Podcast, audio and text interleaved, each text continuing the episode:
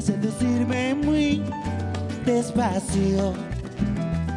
Y no reparo de todo lo que en el acto te haré. Procura caminarme ya como las del mar. Y te aseguro que me hundo para siempre en tu rodar. Quizás convenga que me alejes, quizás me domina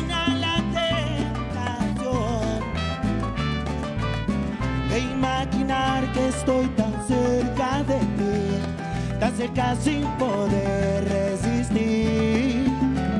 Procura coquetearme más y no reparo de lo que te haré. Procura ser parte de mí y te aseguro que me hundo en ti. Procura no mirarme más Es un dilema de que tú ni yo podemos escapar.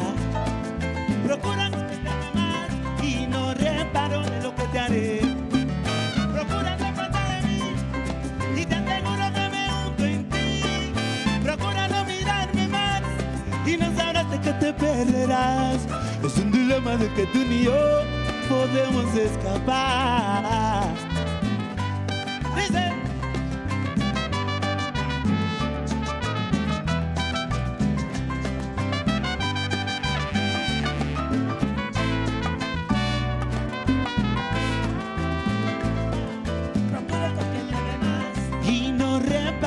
que te haré.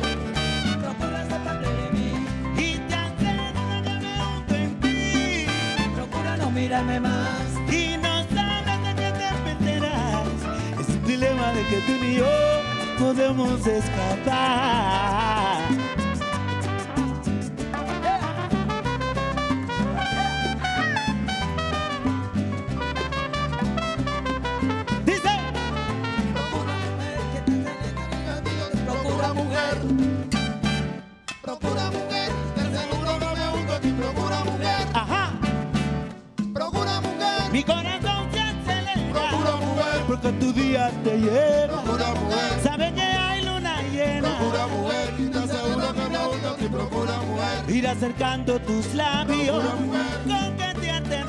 Despacio.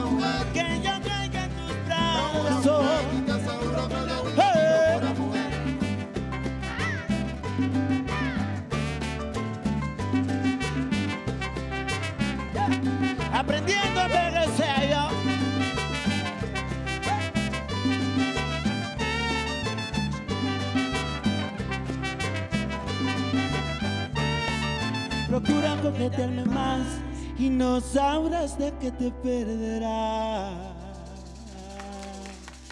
Muchas gracias. Bueno, pues aquí estamos, aquí estamos recibiéndoles con muchísimo gusto, con mucho entusiasmo, con mucha energía, porque estamos celebrando la vida. Hoy amanecimos, sí, un día más y vamos a tomárnoslo en serio, con todo lo que podemos enriquecer nuestra mañana. Nosotros queremos colaborar un poquito en su mañana espléndida con un programa que está hecho específicamente para atender para disfrutar, para apapachar a las personas adultas mayores. Así que les invito a prepararse porque tenemos la sección Conociendo mis derechos. Nancy Rivero nos va a enseñar, nos va a hablar sobre el derecho a ser, fíjese qué importante. Tenemos derecho a ser cuidados, cuidadas con dignidad. La gustada sección Cocina Saludable, vamos a aprender a cocinar portobelos rellenos en movimiento. David Martínez, el sensei David, nos enseñará ejercicios para mejorar el balance y el equilibrio corporal. Nostalgia del Once con Álvaro Cueva nos hablará también sobre el programa tiempo de niños. Ahí nos ocupamos también en el 11. Y viene, ya lo sabe, la vejez en la historia, recuerdos vivos con Emilio, mejorando mi salud y mucha, mucha información, porque juntos, juntas, estamos aprendiendo a envejecer. Si usted no dispone de otra cosa, ¿qué le parece? Comenzamos.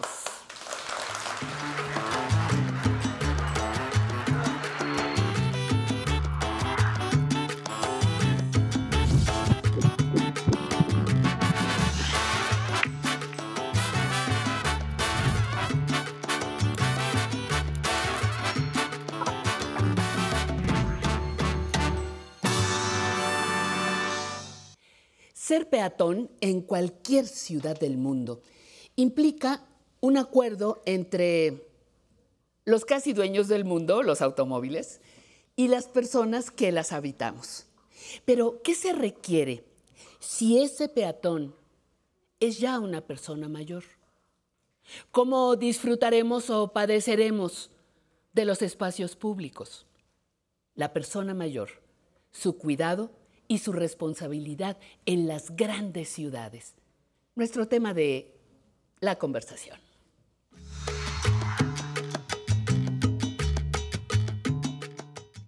Y para hablar de este tema me da mucho gusto darle la bienvenida nuevamente a la, arquitecta Celia Facio, profesora de tiempo completo de la Facultad de Arquitectura de la UNAM. Me da muchísimo gusto que estés, que estés con nosotros, Celia, y que lo, lo hagas con un tema tan importante, que hayas aceptado hablar de este tema, el peatón. Se nos olvida. Eh, en las grandes ciudades, el peatón, la, la el padecer o el disfrutar de las ciudades. ¿Por dónde empezamos, Elia? Claro, buenos días. Eh, gracias por la invitación, Patti. Y sí, definitivamente, el peatón tiene prioridad en la pirámide de la movilidad. En teoría, por lo menos. En teoría. Ajá. Y debiera ser que se diseñen los espacios precisamente para garantizar su seguridad, para que se protejan todos los derechos del peatón en el uso del espacio público okay. y en su desarrollo e integración en la ciudad. Las personas mayores, precisamente, pues son parte de este grupo de peatones uh -huh, uh -huh. que tienen necesidades específicas, tal vez por una reducción en la velocidad en su movilidad. Sí. Y entonces debe, deberemos de garantizar que precisamente el diseño del espacio público, nuestras banquetas, plazas, eh, jardines, jardines, parques uh -huh. y en general eh, todo lo que integra nuestras ciudades, eh, sea accesible para las personas mayores. ¿Cómo, ¿Cómo se diseña, cómo se contempla tú como arquitecta? tú como creadora de, de ciudades, diseñadora de ciudades, ¿cómo, ¿cómo, se contempla al peatón? No necesariamente al adulto mayor, así genéricamente. ¿Qué dicen? Vamos a construir esta unidad habitacional con un espacio público, un jardín, con eh, pasillos. ¿Cómo, ¿Cómo se va construyendo? ¿Cómo nos toman en cuenta? Por supuesto, qué bueno que lo mencionas. Uh -huh. El entorno urbano tiene que estar en vínculo directo con las edificaciones y con los medios de transporte. Okay. Todo integra lo que conocemos como una cadena de accesibilidad. Si estos entornos uh -huh, precisamente uh -huh. han sido cuidados para la movilidad de todas las personas.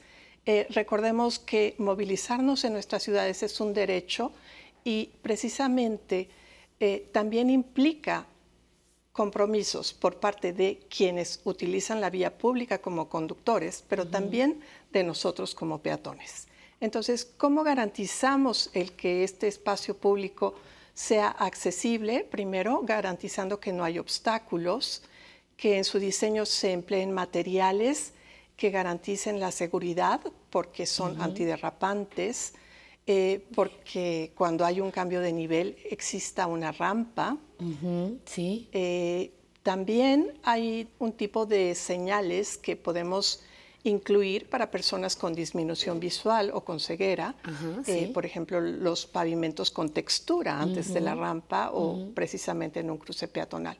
Y ya en la vía pública, pensemos en cómo nos movilizamos. Un punto importante es este cruce peatonal en donde debe haber una serie de características como la pintura, el cebrado, donde uh -huh, sí, sí, sí. garantizamos ese cruce seguro entre peatones, uh -huh. la protección eh, con volardos, si es que tenemos rampas integradas a la banqueta.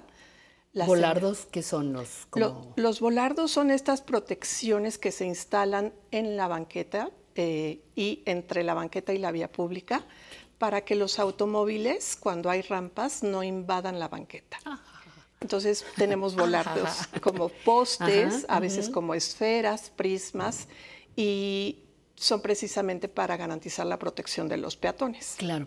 Ahora, fíjate, cuando tú me, dices eh, el cebrado de, las esquinas, me vienen a la mente algunos videos que yo creo que muchos amigos han visto de, de los cruces en Japón, ¿no? Y que ves que un mundo de gente realmente se mueve, pero de manera organizada, respetuosa, eh, muy ágil, ¿no?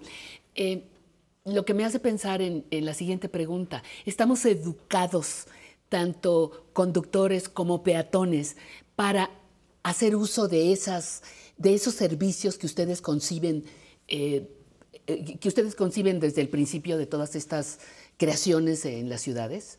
Bueno, debe existir una concientización precisamente tanto por parte de los peatones como parte de los conductores, porque estamos hablando de un sistema de movilidad en donde eh, la persona más vulnerable precisamente es quien transita a pie. Claro. ¿no? Eh, la persona que conduce está por lo menos protegida por la estructura del vehículo. Poco mejor, sí. Eh, entonces hay una responsabilidad mutua porque al final eh, como peatones, pues deberíamos de saber que es mejor cruzar en una esquina, que no en medio de los automóviles, eh, que siempre tenemos esta responsabilidad de ver a los dos lados de la calle, incluso sabiendo que la calle es de un sentido. De un sentido, exactamente. Porque pues a veces también vienen ciclistas o gente en motocicleta y puede venir en contrasentido. Entonces es cuando se producen los accidentes. A veces las, no a veces, las personas mayores, las personas adultas mayores, tenemos, mm, somos más lentos, más lentas para caminar. Eh, a veces el tiempo que me da el semáforo no me es suficiente para cruzar una gran avenida o un eje vial, por ejemplo, ¿no? Eh, algunos eh, semáforos tienen un ruidito que me va diciendo, este, tienes tiempo, tienes tiempo, tienes tiempo, pero otros no tienen nada y no siempre tengo la posibilidad de ver el semáforo del otro lado de la calle. ¿Cómo le hacemos con estas cosas? Porque como personas adultas mayores requerimos como de un poquito de más cuidado, ¿no?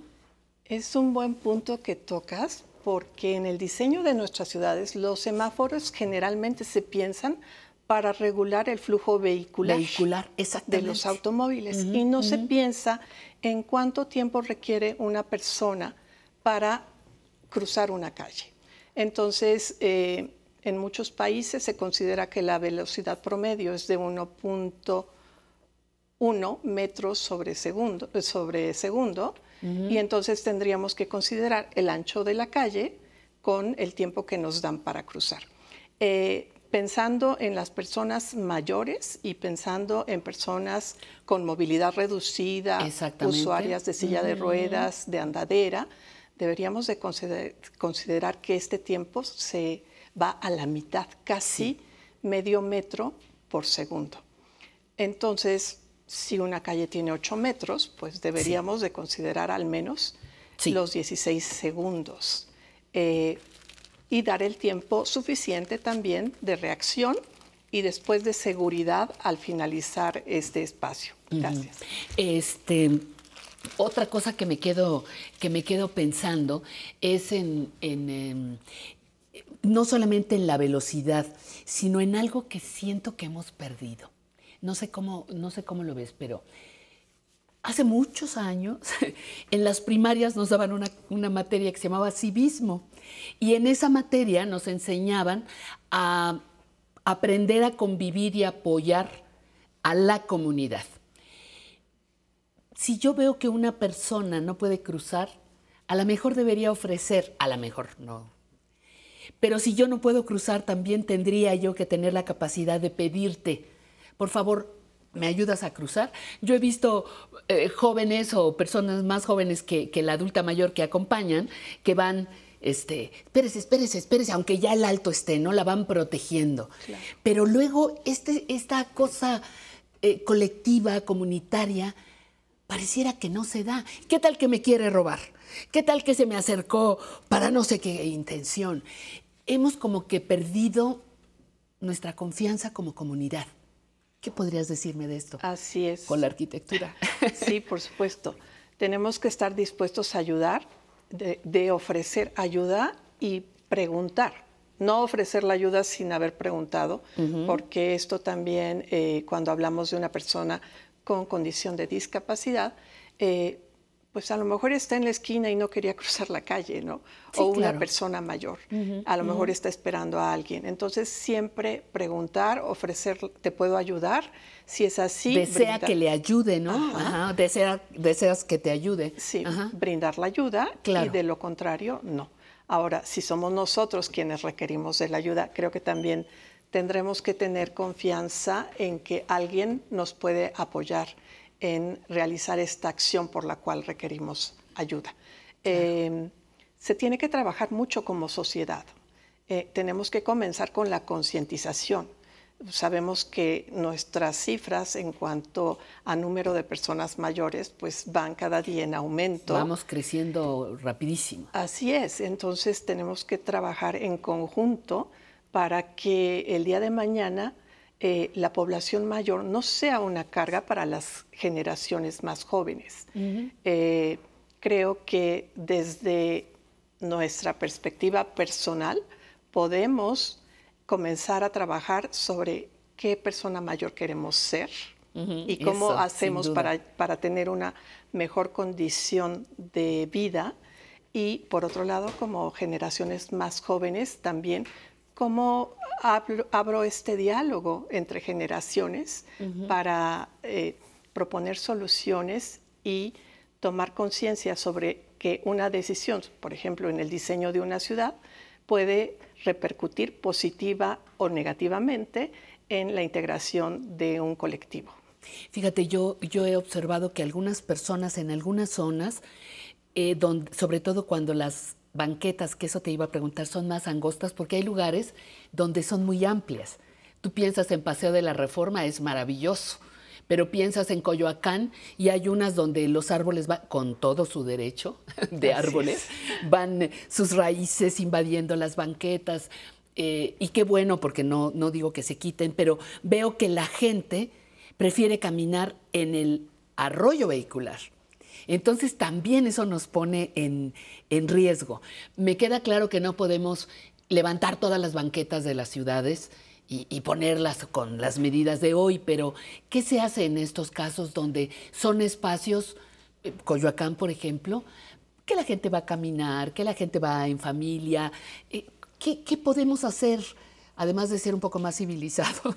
Claro, ahí se tiene que eh, compartir la responsabilidad y también se pueden generar nuevas iniciativas de diseño como en ciudades europeas, en donde ante la existencia de calles muy estrechas, casi sin banquetas, lo que se hace es se comparte el espacio, se determina una senda peatonal con volardos y por último, eh, pues los conductores tienen responsabilidad de cuidar al peatón. Y de bajar la velocidad y de mantenerse en su, en su carril. En su carril, un espacio compartido.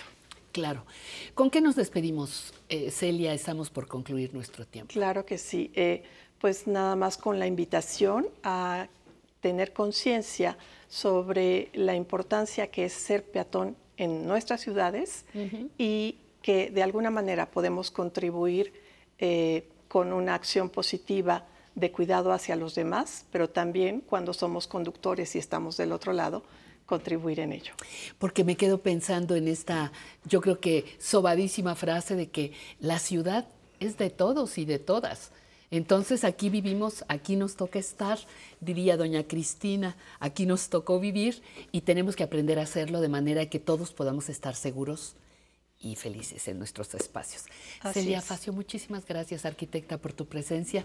Gracias por haber aceptado venir a conversar de este tema. Gracias a ustedes por prestarnos su, su atención. Y recuerde, la ciudad es de todos, es de todas las personas. Necesitamos convivir con, con el automóvil, cierto, pero también tenemos que convivir con los peatones. Y la persona adulta mayor, recuerden que no se mueve tan rápido como en otros momentos. Habrá que brindar un trabajo coordinado. Regresamos.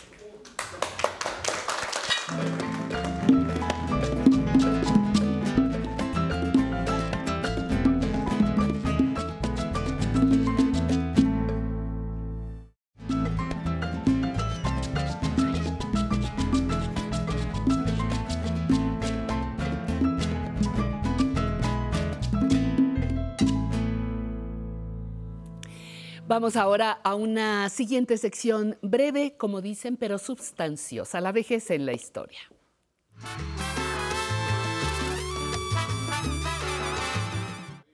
Fíjese, fíjese en esta frase, reflexionemos juntas, juntos en esta, en esta frase.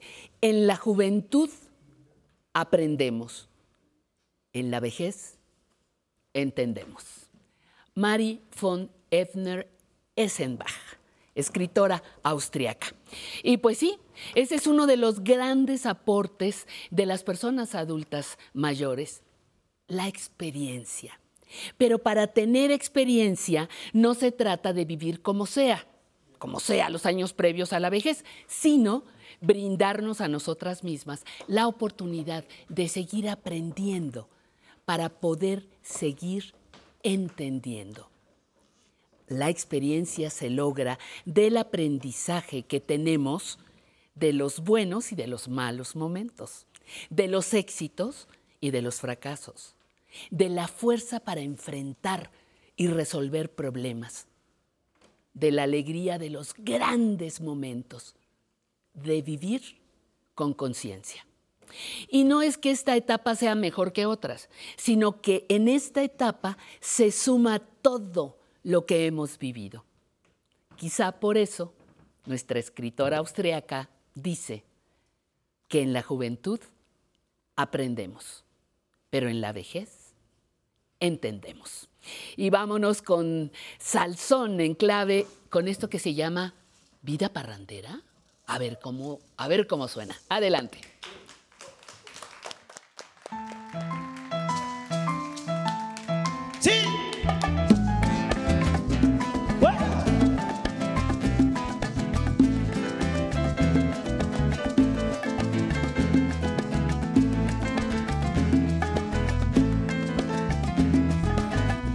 Esta vida barrandera me mata, me mata, me mata, me acaba.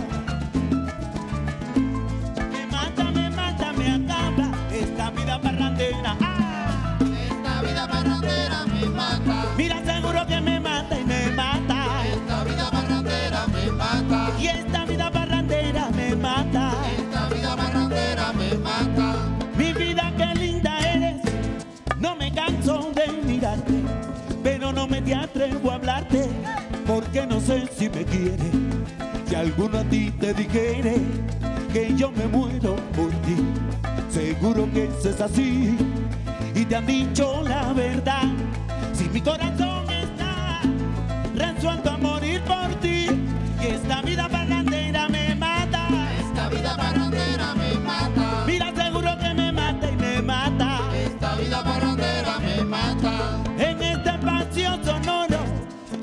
tiernas y sencillas. En este espacio sonoro, notas tiernas y sencillas llevarán las maravillas del son de mis cuentos de oro. Me mata, me mata. Esta vida barrandera me mata. Yo te aseguro, negra, que Esta vida barrandera me mata. Y te lo dice el piano con sabor. Esta vida barrandera me mata.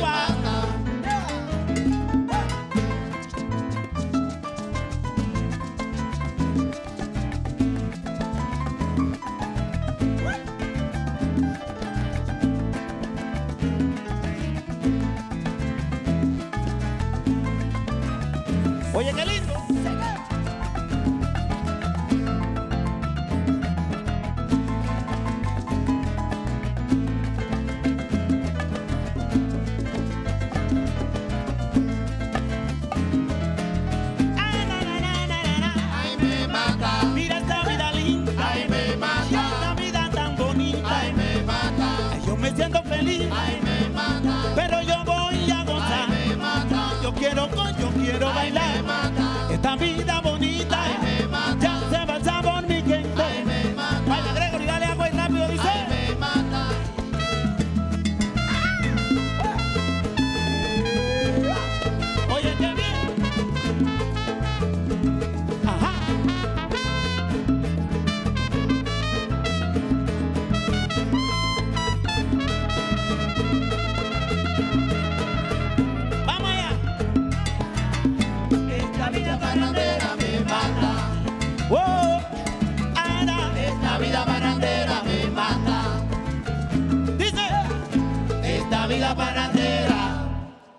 me mata.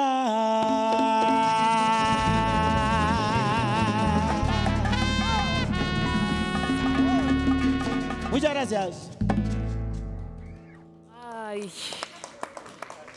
pues qué delicia, qué delicia poder acompañarles, estar con ustedes en este momento en el que nos estamos preparando, ya lo vio usted por ahí, para nuestra siguiente sección, Nostalgia del Once.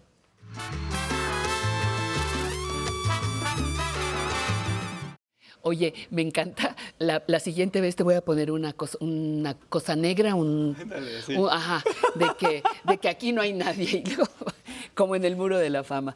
Álvaro Cueva, periodista, bienvenido, encantada, porque además vas a hablar de un programa que hizo historia. Sí. Hizo, muchos han hecho historia, sin duda, pero este tiene un particular atractivo eh, porque se atiende a un sector de la población que se olvida. Pe- Pensabas que eran caricaturas y eh, chistes y payasitos. No, no, no. Los niños son cosa seria. Exactamente, mi Patti, muy buenos días. Es un privilegio Hola. estar contigo, Gracias. con estos músicos maravillosos, con esta familia preciosa, con usted en casa, porque hoy quiero que seamos particularmente felices. Hay muchas personas de vacaciones, nuestros chiquitos, nuestras chiquitas están de vacaciones. ¿Qué tal si nos vamos hasta 1984 con Tiempo de Niños? Goce. Todos tenemos que ver con la música. Inclusive la música no hay ninguna fecha hasta ahora que se pueda decir en ese momento nació. Yo creo que la música nace con el hombre y seguramente en las cavernas andaban los señores con sus pieles y demás y de pronto empezaron a descubrir que podían emitir sonidos y que podían sentir el ritmo y ahí nació la música. Yo siento que nace incluso de una relación con la naturaleza. Cuando tú estás, bueno, tú- sí, Bueno, decir, cuando tú estás en tu cueva, sí, pues yo digo, cuando Este, uno de esos pues hombres realmente no primitivos tengo está, cueva, ¿verdad? Pero- está en el campo escuchando el viento, escuchando el agua, la lluvia, pues eso es como un principio de melodía, de armonía, de música, ¿no? Claro, así es. Pero bueno, yo creo que podríamos ir con nuestros amigos de la escuela Euterpe. ¿Qué te parece si nos vamos a visitarlos a ver qué nos pueden hablar de la música o qué nos pueden interpretar? Vamos ¿Van a ver de qué se trata. algo para nosotros? ¿Vamos? ¿Bien? Vámonos. Qué cosa. Y de ahí sí van a un reportaje sobre música.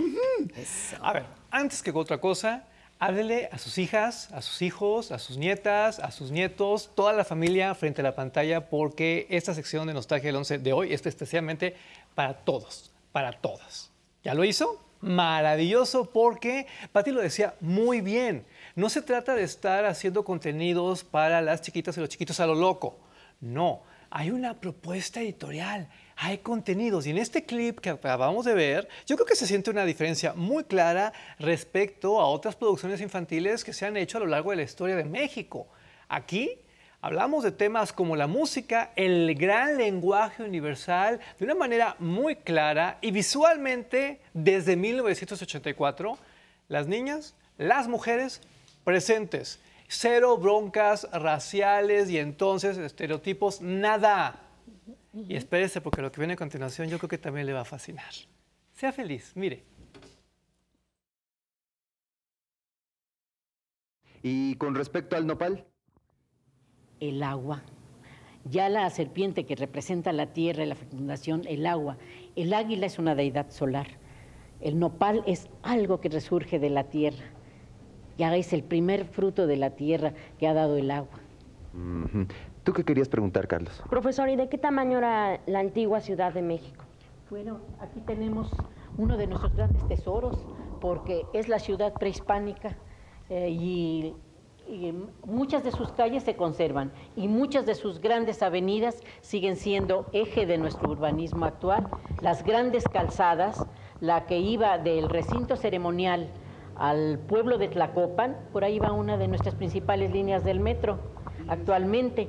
Eh, la otra que iba desde el recinto ceremonial hasta el, Peya- hasta el Tepeyacac, la calzada del Tepeyacac, era donde había un adoratorio a una diosa que ellos veneraban, la Tonantzin, nuestra madrecita. Actualmente es la calzada del Tepeyac y va hacia nuestro santuario de Guadalupe. Ah, ¿verdad? Qué pregunta, la del niño. ¿Y cuál era el tamaño? Ay, bueno. Adoro este clip por varias razones. Sí se dio cuenta, ¿verdad? Somos medios públicos. Le entregamos siempre a usted las cámaras y los micrófonos. También lo hemos hecho a lo largo de nuestra historia con las niñas, con los niños. No es casualidad que en este instante tengamos el éxito que tenemos con 11, 11 niñas y niños. niños. ¡Qué claro, cosa! Claro, claro, claro. Es un prodigio, pero además hay algo que sí tengo que poner sobre la mesa. ¿A usted no le molesta cuando a nuestras niñas y a nuestros niños los tratan mal? Cuando les hablan así como en diminutivo, como si... Nada, son personas como usted y como yo, son personas inteligentes, merecen respeto, merecen que se les trate bien. Y aquí siempre las hemos y los hemos tratado bien. ¿No me cree? Mire, Todos sabemos que los animales, al igual que las personas, se enferman y necesitan de ciertos cuidados. Cuando tenemos un animal enfermo en casa, lo que hacemos es llevarlo con el veterinario. Claro, el veterinario es el doctor de nuestra mascota. Él verá de qué está enferma y tratará de curarla. Ya sea que tengamos en casa un perro o un gato, es muy importante cuidar de él, aplicándole las vacunas necesarias como las de la rabia o el moquillo. Estas enfermedades son comunes en perros y gatos. Y si son vacunados, no enfermarán y evitaremos contagios y tal vez hasta que mueran. Así es, si tú tienes una mascota en casa, recuerda a tus padres o a alguna persona mayor que no olviden llevarla al veterinario. Él hará lo que sea necesario para que tu amigo crezca fuerte y sin enfermedades. La cara de susto del pobre perro fue la que me preocupó, perdón. no, no, había que decirlo también. Estaba como, ¿qué es esto? ¿No? Yo, yo sé que para muchas personas estas imágenes no representan gran cosa hoy, pero vamos a ponernos en el contexto. Explíquele, por favor, a sus niñas, a sus niños. Exacto. ¿sí? En aquellos años, los animales eran una cosa así como de cuarta, que no merecían respeto, se les trataba, bueno, con la punta del pie, tenían que vivir en unas condiciones, ¿para qué le cuento? Nosotros, desde aquellos años, ya poníamos sobre la mesa un trato digno también para nuestros animales de compañía. Siempre hemos sido respetuosos de eso. ¿Y qué mejor manera que hacerlo a través de mensajes eh, depositados, diseñados para nuestras niñas, para nuestros niños? ¿Sí se da cuenta? No, pero espérese porque lo, viene a lo que viene a continuación yo creo que le va a gustar. Mire. Pues nosotros ya estamos revisando las llamadas que van llegando y tenemos muchos llamados para este día, Maru. Pero, ¿a ti qué te pareció lo de los instrumentos? A mí me, me parece interesante sobre todo la mezcla que se empieza a dar después de instrumentos. Ya lo que se mencionaba en el reportaje de la relación que comienza a establecerse entre el, el instrumento prehispánico con el instrumento que llegó con los españoles, que empieza a dar una música mestiza. Nuestro pueblo empieza después a apropiarse, a hacer la música y a hacer música tan importante como la que hizo pues, en el movimiento revolucionario. Una noche en que la tropa regresaba, conduciendo entre sus filas al sargento, de la voz de una mujer que sollozaba, la plegaria se escuchaba en el campamento. Y al oírla, el sargento temeroso de perder para siempre a su adorada, ocultaba su emoción en el embozo. Qué preciosidad. Me- quedaba pensando, perdón Álvaro, me quedaba pensando en lo importante que es hablar, hablarle a los niños absolutamente de todo. La revolución, la música, la vida, la muerte, las mascotas, el amor, el desamor, el, todo, eh, eh, a- a- de acuerdo a las edades de cada uno, pero las dudas siempre, siempre son una característica de esta etapa de la vida, ¿no? Y con temas hay que responderlas. Y cuando lo haces bien... Con contenidos, a- Aquí están ajá. los resultados, sí se dio cuenta. Hasta el día de hoy lo que se dijo en esta imagen era interesantísimo. A mí me duele que en la actualidad muchas televisoras no quieren invertir en la producción de contenido- contenidos originales para niñas, para niños, porque dicen que pues no venden. O los tratan muy mal, o sea, Oh. le- los tratan como de verdad... eh, Criaturas de consumo. sí, Sí, cero pensantes, productos para eh, saturarlos de productos eh, chatarra, juguetes chatarra y párale, ¿no? Hasta ahí eres un mini consumidor, nada más. Pero es fundamental crear contenidos para ellas y para ellos porque finalmente se está creando un hábito, finalmente se está preparando a las y los televidentes del futuro. Y lo que viene a continuación es algo así como lo más hermoso que va a haber el día de hoy. Sí, muchas personas nos nutrimos de esto y yo sé que les va a tocar mucho el corazón. ¿De qué estamos hablando? Mire.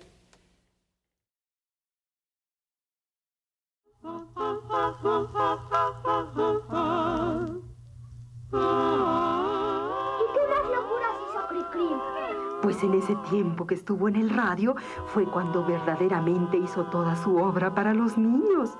Y después de 28 años de escribir canciones y cuentos, se retiró y montó un pequeño observatorio astronómico.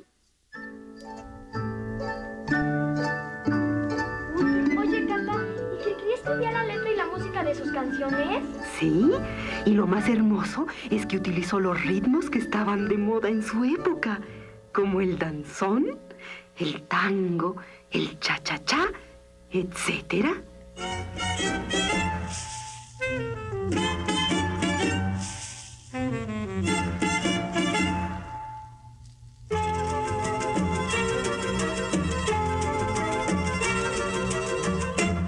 ¿Y qué me dices de su mensaje social en el comal y la olla? ¿O el jicote aguamielero? La reina de las abejas estaba en el panal y le dijeron regia majestad. Y ahora, niños, a merendar. ¿Cuál es su canción favorita de Cricri? Eh? ¿Escuchó la explicación, la profundidad?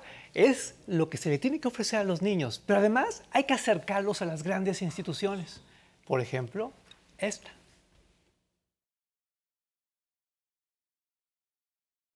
Eh, tenemos entendido que, que ya se trae la, la- la- la condición musical dentro. Cada uno de nosotros, bueno, los que están dedicados a la música ya lo traían desde siempre, pero la gente que no se da cuenta de esto, la gente que, pues que no lo cultiva, ¿qué es lo que sucede? ¿Puede llegar a perder estas facultades? puede llegar a perderlas. Y todo el ser humano tiene eh, el don de la música. Absolutamente todos. Todos, sin excepción. Y lo que sucede es que si eh, el ser humano desde muy pequeño, desde muy tierna edad, tiene estímulos musicales, lo más probable es que todo este potencial se despierte y se desarrolle.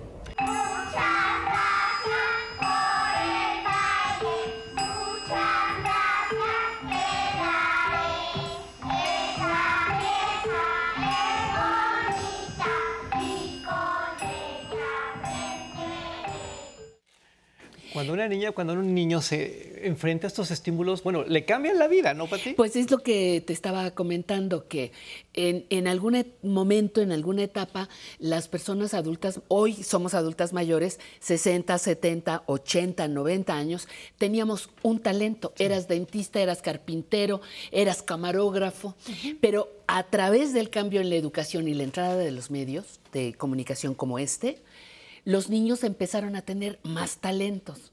¿Cómo? ¿Son mejores?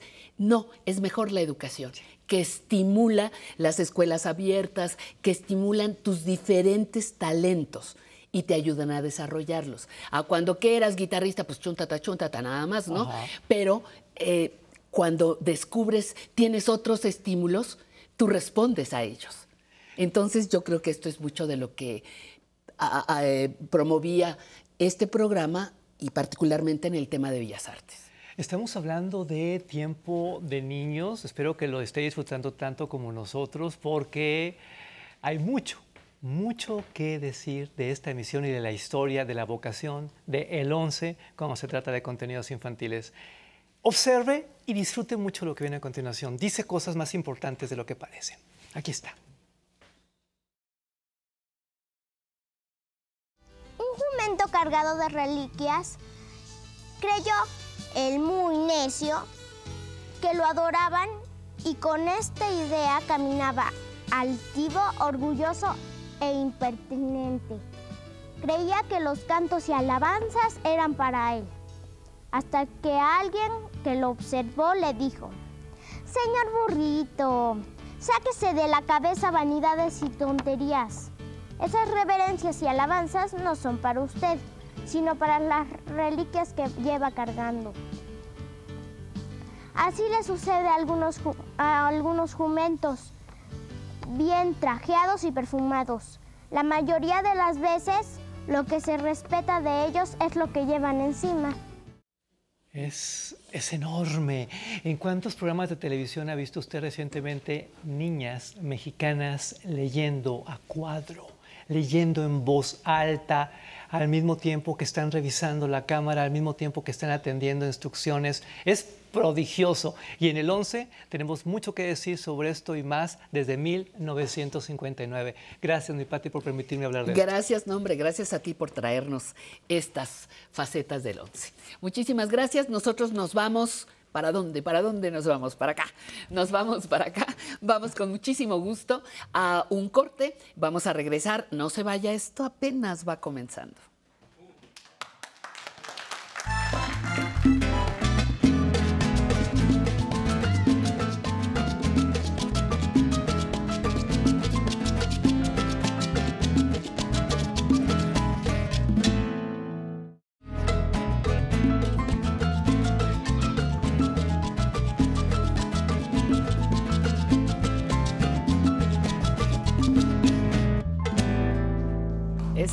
Con mucho gusto, con mucho sabor estamos esta mañana trabajando para usted, para acompañarle tres horas de este maravilloso domingo. Y es maravilloso, ¿sabe por qué? Por muchas razones, pero una de ellas, la principal, es porque usted participa en nuestras redes. Saludo con mucho gusto a Rosy Flores, que nos saluda a su vez de la alcaldía Azcapotzalco, le gusta nuestro programa. Raúl Solís Ruiz nos saluda desde la colonia Maravillas en Ciudad Nezahualcóyotl. Marta Guadalupe Arenas, felicidades, le encanta el programa, gracias. Em, eh, María del Carmen Sosa, buenos días, saludos y bendiciones. Gladys Fuentes manda saludos también. Miriam del Valle Prado dice buenos días por tan productivo y hermoso programa. Saludos, Pau, Andrea y Patti. Creo que nos manda a saludar. Luego, este, Bidelman BBK, saludos desde Celaya, Guanajuato. Mi mamá Victoria es una adulta mayor de 73 años que disfruta mucho de su programa y los grupos musicales. Pues saludos, doña Victoria, muchísimas gracias por acompañarnos. Eh, también Memo dice, buenos días, aprender a envejecer y equipo que lo conforma. Y finalmente, Georgina Ambia Sánchez nos manda saludos desde eh, la delegación desde la alcaldía Azcapotzalco. Y para continuar, les tengo con muchísimo gusto la siguiente sección. De ella se hace cargo mi compañera Pamela Montes de Oca. Pam, adelante. Pati, muchas gracias y desde la Ciudad de México les mandamos muchísimos saludos a todos los que nos escriben, gracias por comunicarse. Y aquí en el estudio estamos bailando al ritmo de Salsón en clave, nos tienen pero bailando con todas las ganas. Y el público que nos acompañan vienen desde acá CNX, pero también tenemos a un público invitado que viene por primera vez y quieren saber cómo es que los invitaron para que vinieran acá al estudio. Bueno, pues vamos a ver cómo fue su experiencia. Tenemos a Seferino Rodríguez, de 69 años. Él nos va a platicar qué fue lo que hizo para venir al estudio a bailar. A ver, Seferino, cuéntale al público qué fue lo que hicieron. Únicamente me comuniqué a los teléfonos de, de aquí del programa y después me, me respondieron y me dieron la fecha para venir a- aquí. Y estoy muy contento. Muy bien, ¿con quién vienes? Con mi esposa. ¿Y ustedes van a algún eh, lugar de baile o bailan No, en solamente casa? o- en casa y en fiestas. Ay, ahora ya están aquí en el estudio. Sí. Muy bien, muchas gracias, Seferino, por tu aportación.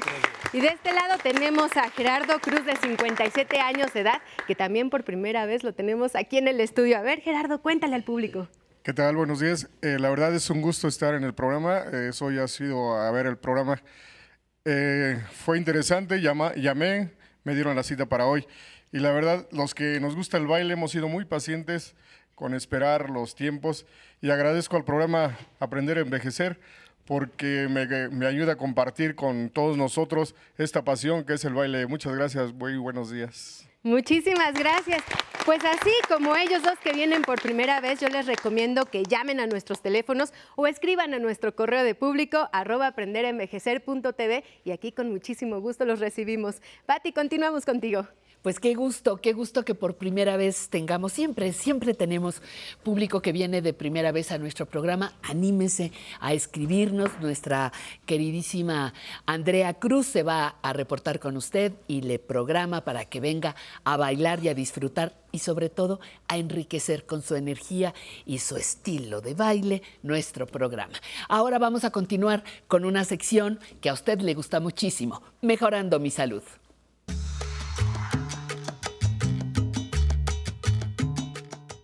Para mejorar nuestra salud, el día de hoy voy a conversar con la doctora Ivonne Moreno Cifuentes. La doctora es psicogeriatra, jefa de psiquiatría del Centro Comunitario de Salud Mental Zacatenco de la Secretaría de Salud y está esta mañana con nosotros para venirnos a ofrecer algo valiosísimo, que son técnicas de relajación muscular progresiva. ¿Usted había escuchado acerca de esto? Sabía que además de ser algo muy accesible y fácil de hacer, tiene una evidencia médica, científica que lo respalda. Pues de esto vamos a aprender el día de hoy. Muchísimas gracias, doctora, por estar con nosotros. A ti, Citlali, muchas gracias por la invitación. Pues a ver, ¿cómo es esto de la relajación progresiva?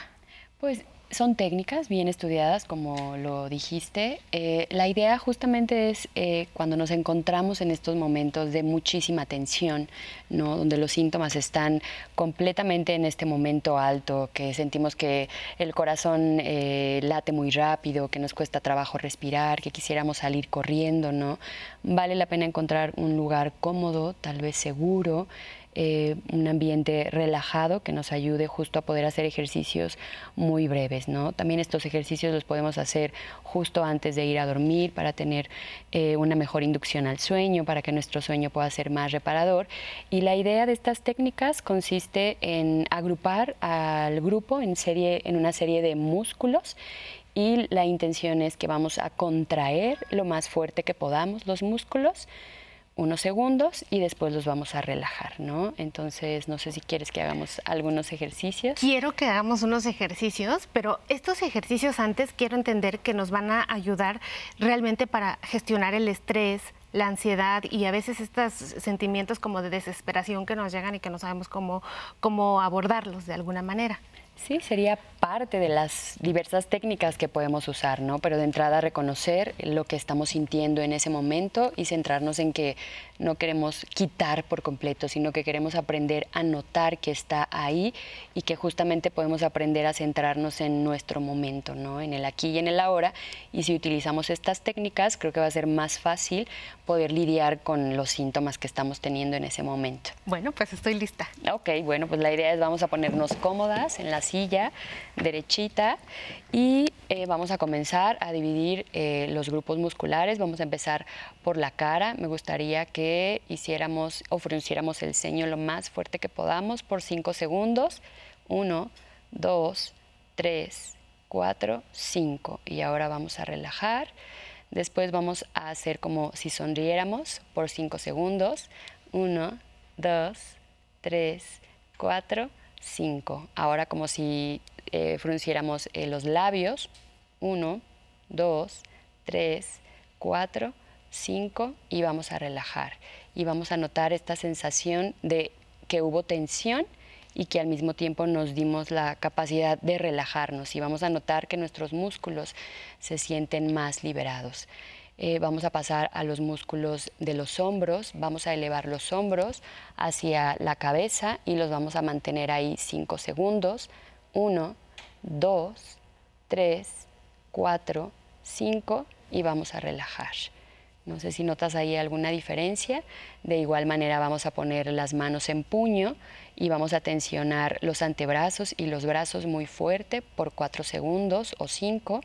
1, 2, 3, 4, 5 y relajamos. Entonces vamos notando cómo esto de tensar y de relajar nos va generando una sensación placentera. Al mismo tiempo vamos a tensionar el abdomen lo más que podamos, poniéndonos derechitos y lo vamos a hacer 5 segundos. 1, 2, 3, 4, 5. Y vamos a relajar el abdomen y vamos a terminar por las extremidades inferiores, vamos a tensionar, vamos a poner en flexión nuestros pies, vamos a tensionar los músculos del muslo y de las piernas y vamos a tensionarlo por 5 segundos y después vamos a relajar. 1, 2, 3, 4, 5 y relajamos. Y entonces vamos a, a, identificar y vamos a notar cómo se siente nuestro cuerpo después de estos ejercicios en los que tensionamos y relajamos diversos músculos de nuestro cuerpo. Y es así como podemos hacer algunos ejercicios de relajación muscular progresiva. Qué maravilla. Sobre todo porque, bueno, ahora me di cuenta cuando estaba haciendo los de la ah, expresión facial y que a veces no utilizo ese tipo de músculos. No. Están ahí nada más por estar de pronto. Sí, sí, podría parecer chistoso, pero la idea justamente es que los músculos tengan este efecto de tensión que justo estamos teniendo, ¿no? Pero que no nos damos cuenta. Pero a la par nos podemos dar como la facilidad para saber que lo podemos relajar. Y entonces, justo eh, en el estrés, donde podemos estar con los músculos muy tensos y aprendemos a hacer estos ejercicios, podemos encontrar estos espacios donde podamos relajar los músculos, ¿no? Y podamos liberar justo toda esa tensión. A propósito de, de esto también, la conciencia corporal. O sea, de pronto nada más pensamos que andamos caminando, deambulando, haciendo nuestras actividades, pero la conciencia de que tengo músculos, que todos se contraen, que todos tienen esa capacidad de contraerse y de relajarse. Así es. O sea, a veces incluso cuando vemos al paciente en la evaluación de justo estos temas de estrés y de ansiedad, pues vemos que toda las, la musculatura está contracturada, está tensa y esa conciencia corporal creo que es bastante bastante buena, doctora. Sí, es súper importante notar las diferentes partes del cuerpo y lo que está provocando tanto nivel de estrés o de ansiedad, ¿no? El cuerpo se enferma, se agota, se cansa y aparte no nos damos oportunidad de tener estos espacios para poder entender que necesitamos descansar, que necesitamos darnos cuenta que hay que liberar y hay que resolver lo que está ahí pendiente. Qué belleza, en verdad disfruto mucho este tipo de estrategias muy naturales que ofrece la, psico, la psicogeriatría para poder resolver pues, los temas más importantes de ansiedad. Y quisiera preguntar, ¿cuánto, ¿cada cuánto debo de hacer estos ejercicios o cómo, o cómo convivir con ellos? No hay una temporalidad exacta, pero por ejemplo, a mis pacientes les pido que lo hagan antes de ir a dormir es muy importante porque generalmente el estrés genera insomnio, esta dificultad para mantener el sueño, para iniciarlo, ¿no? Entonces, poder darse una oportunidad de unos 3, 5 minutitos para hacer estos ejercicios de relajación muscular progresiva antes de dormir sería muy bueno, acompañado tal vez de algunos ejercicios de respiración o de mindfulness, creo que serían las tres eh, combinaciones perfectas, ¿no? Eh, y lo ideal sería usarlo en ese momento en donde más tensión estemos sintiendo, ¿no? Saber que podemos darnos el espacio en el momento en que creamos que ya no va a haber manera de relajarnos. Si nos damos este espacio, creo que podemos encontrar que va a bajar ese nivel de tensión y tal vez vamos a tener inclusive hasta una visión diferente de lo que está sucediendo. Pues la verdad es que a mí sí me funcionó. Yo me siento muy relajada en general este, con estos, este tipo de ejercicios, pero es nueva la estrategia para mí. Okay. Muchísimas gracias por enseñármela y pues ya sabe usted, aprenda de esta técnica porque realmente se siente la relajación y sobre todo es un momento, un espacio que nos regalamos para estar conectando con nuestras emociones y con nuestros sentimientos. Vamos al foro.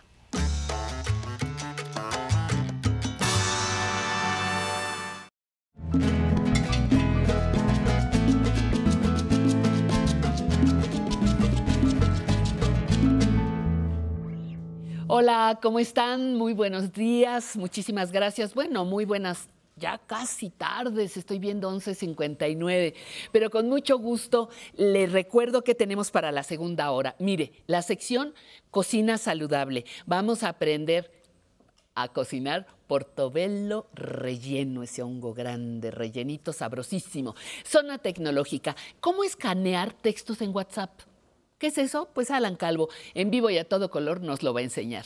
En la entrevista contamos con la presencia de la señora con S mayúscula, la señora escritora Berta Iriart. Le invito a escucharla, pero también la invito con mucho gusto a que escuche, por favor, vea y disfrute de Conociendo mis derechos.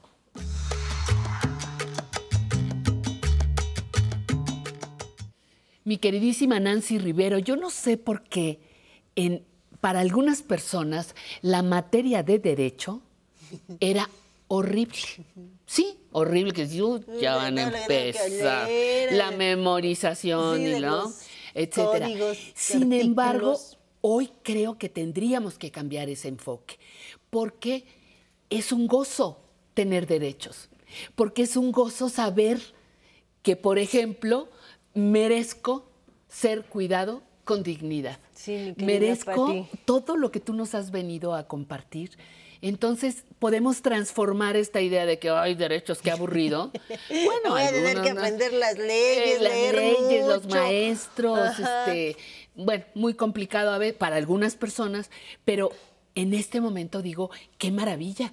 Si no conociéramos nuestros derechos, no podríamos disfrutarlos. Exactamente. Entonces, qué padre que nos traes hoy. Uno nuevo, no lo conocía. A ver, no, cuéntame. mi Pati, este es bien importante. Muy, muy, en y este de los momento. que no debemos de soltar y que los- lo vamos a traer así como el testamento, que cada rato lo traemos para que no se nos olvide. O los documentos, Los ¿no? Que documentos de en poner orden. en orden.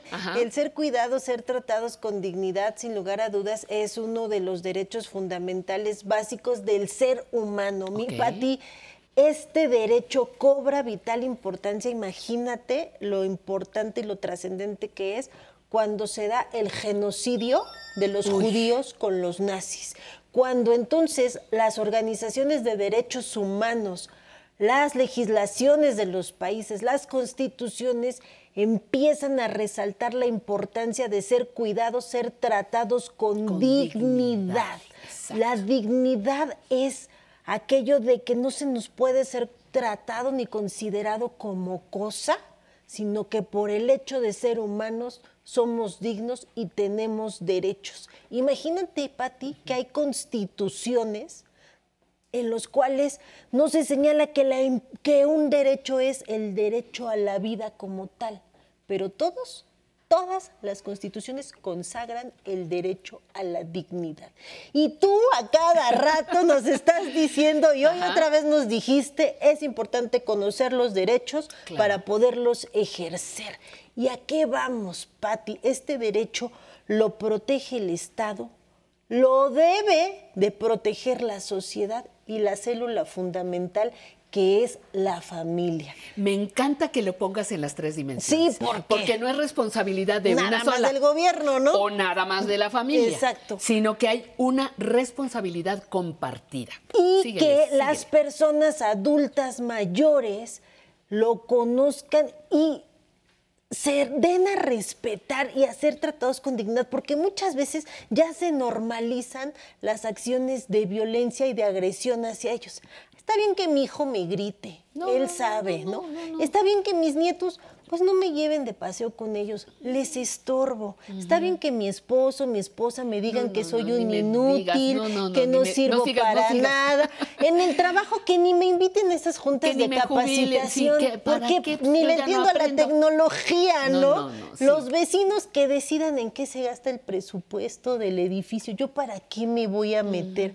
Pues ahí están todas esas vulneraciones que se dan al derecho a la dignidad. Pero fíjate que todo eso, mi querida Nancy, fue un condicionamiento social, porque era la manera como nos veían. Justamente el gran cambio viene con estos trabajos que hacemos ahora. Decirte, tienes derechos, ah, ¿cómo que tengo? Sí, ¿no? Es cambiar completamente la visión que tenían otras personas de la vejez, de la manera en la que nos miraban, pero también la manera en cómo nos miramos, ¿no? Si yo me miro como, pues, sí, ya, ¿para qué? Ya, ¿para qué entro a la, a la clase de capacitación? Es muy distinto a cuando me miro y digo, soy sujeta de derechos, soy una persona que merece ser bien tratada, como el tema, que el derecho que nos traes hoy, Sí, ¿no? y que aparte hay medios de defensa legal donde yo puedo ejercerlo Pero y es- defenderme. Especialmente de cuidados. Cuidados. ¿Por qué? A ver, ¿qué hay ahí? Porque mira, el- la cuestión del ser cuidado con dignidad me implica desde la célula fundamental de mi familia, familia? que si yo ya no puedo eh, hacerme cargo al 100% de mí, mi familia tiene que proporcionarme alimentos. Pero los alimentos, como siempre lo hemos dicho aquí, no solo incluye la cuestión de la comida, es vestido, medicamento e incluso las cuestiones de diversión y recreación. Entonces se me debe de ser cuidado y tratado con dignidad.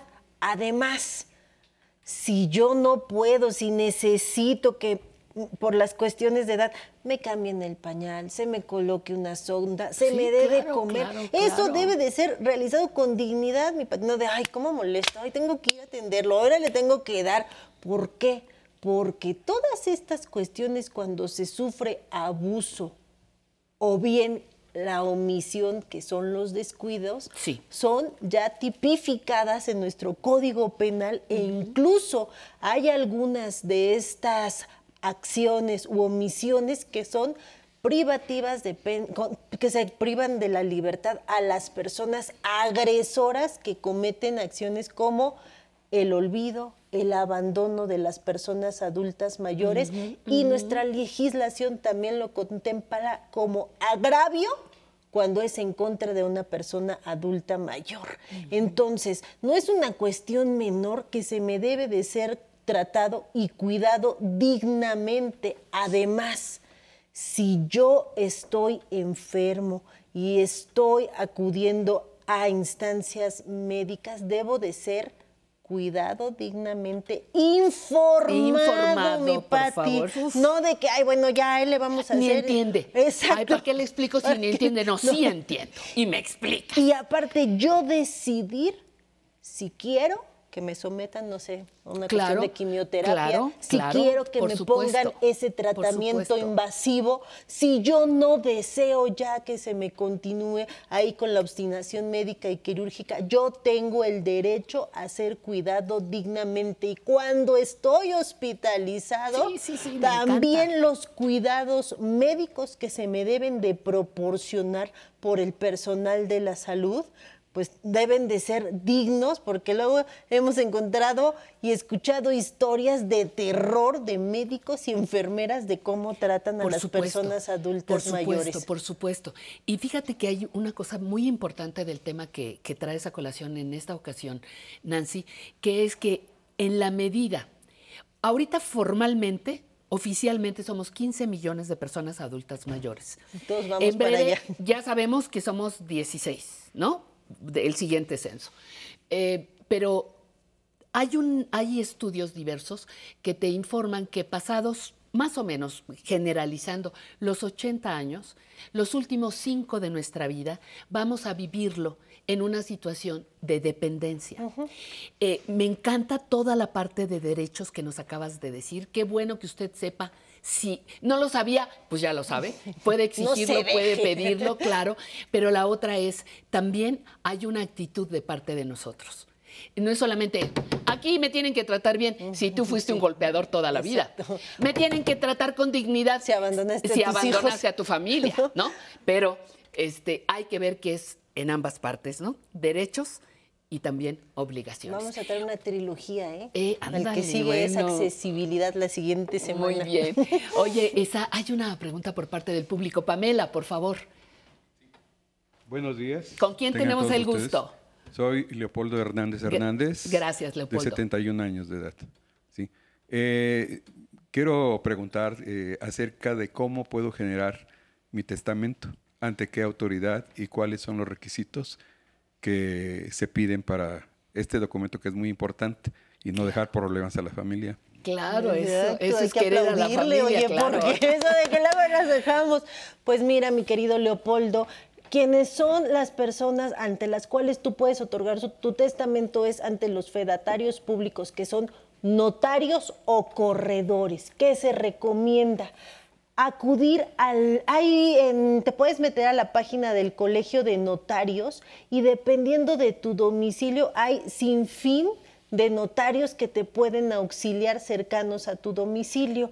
Es importante que tú conozcas varias opciones, a ver cuál te da una mejor, este, pues, en cuanto a la atención eh, económica, los, eh, la, la cercanía a tu domicilio y que hay que llevar, hay que llevar una identificación oficial y decidido quién será la persona a las cuales tú les vas a heredar y sobre todo una figura bien importante en el testamento, él o la albacea, que es la persona en la cual tú vas a depositar tu confianza para que ésta se encargue de que tu voluntad que asentaste en el testamento se cumpla y también va a administrar tus bienes hasta que ya se le puedan dar a tus herederos. Entonces, Ve pensando quién será la persona de confianza en la cual tú vas a decidir que sea la albacea para que administre tus bienes, a quién le vas a dejar tus bienes, a hacer una relatoría de cuáles son los bienes que vas a heredar, que puedes heredar todos en las proporciones y porciones que tú desees. Y lo más importante que te quiero reiterar es que el testamento tú lo puedes revocar cuantas veces quieras. Si hoy decidiste que el heredero es tu nieto y después quieres que sea otra de tus nietas u otro de tus hijos, tú puedes cambiar tu testamento las veces que deseas y pues se recomienda acudir ante los notarios públicos. Ya viene septiembre, el mes de testamento, Ay, donde ya hay viene rebajas. septiembre, ya viene septiembre. Sí, es muy importante que, que nos lo recuerdes y a Rebajas, ver si- promociones sí, y de llévelo, todo. llévelo, por favor. muy bien. Bueno, Nancy, pues quedamos que eh, va a haber una trilogía, Una trilogía de temática. todas estas cuestiones de dignidad, Muy derechos. bien, y que vamos a, a seguir invitando al público a que celebre que conocemos nuestros derechos, porque ya no es una materia aburrida por un maestro aburrido, sino es un derecho que nos va a permitir mejorar nuestra calidad de vida. Gracias, Nancy. Gracias a Muchísimas gracias de verdad por tu presencia. Y ahora les invito también a disfrutar de esta otra sección, Cocina Saludable, Portobello Relleno. A ver, vamos a ver.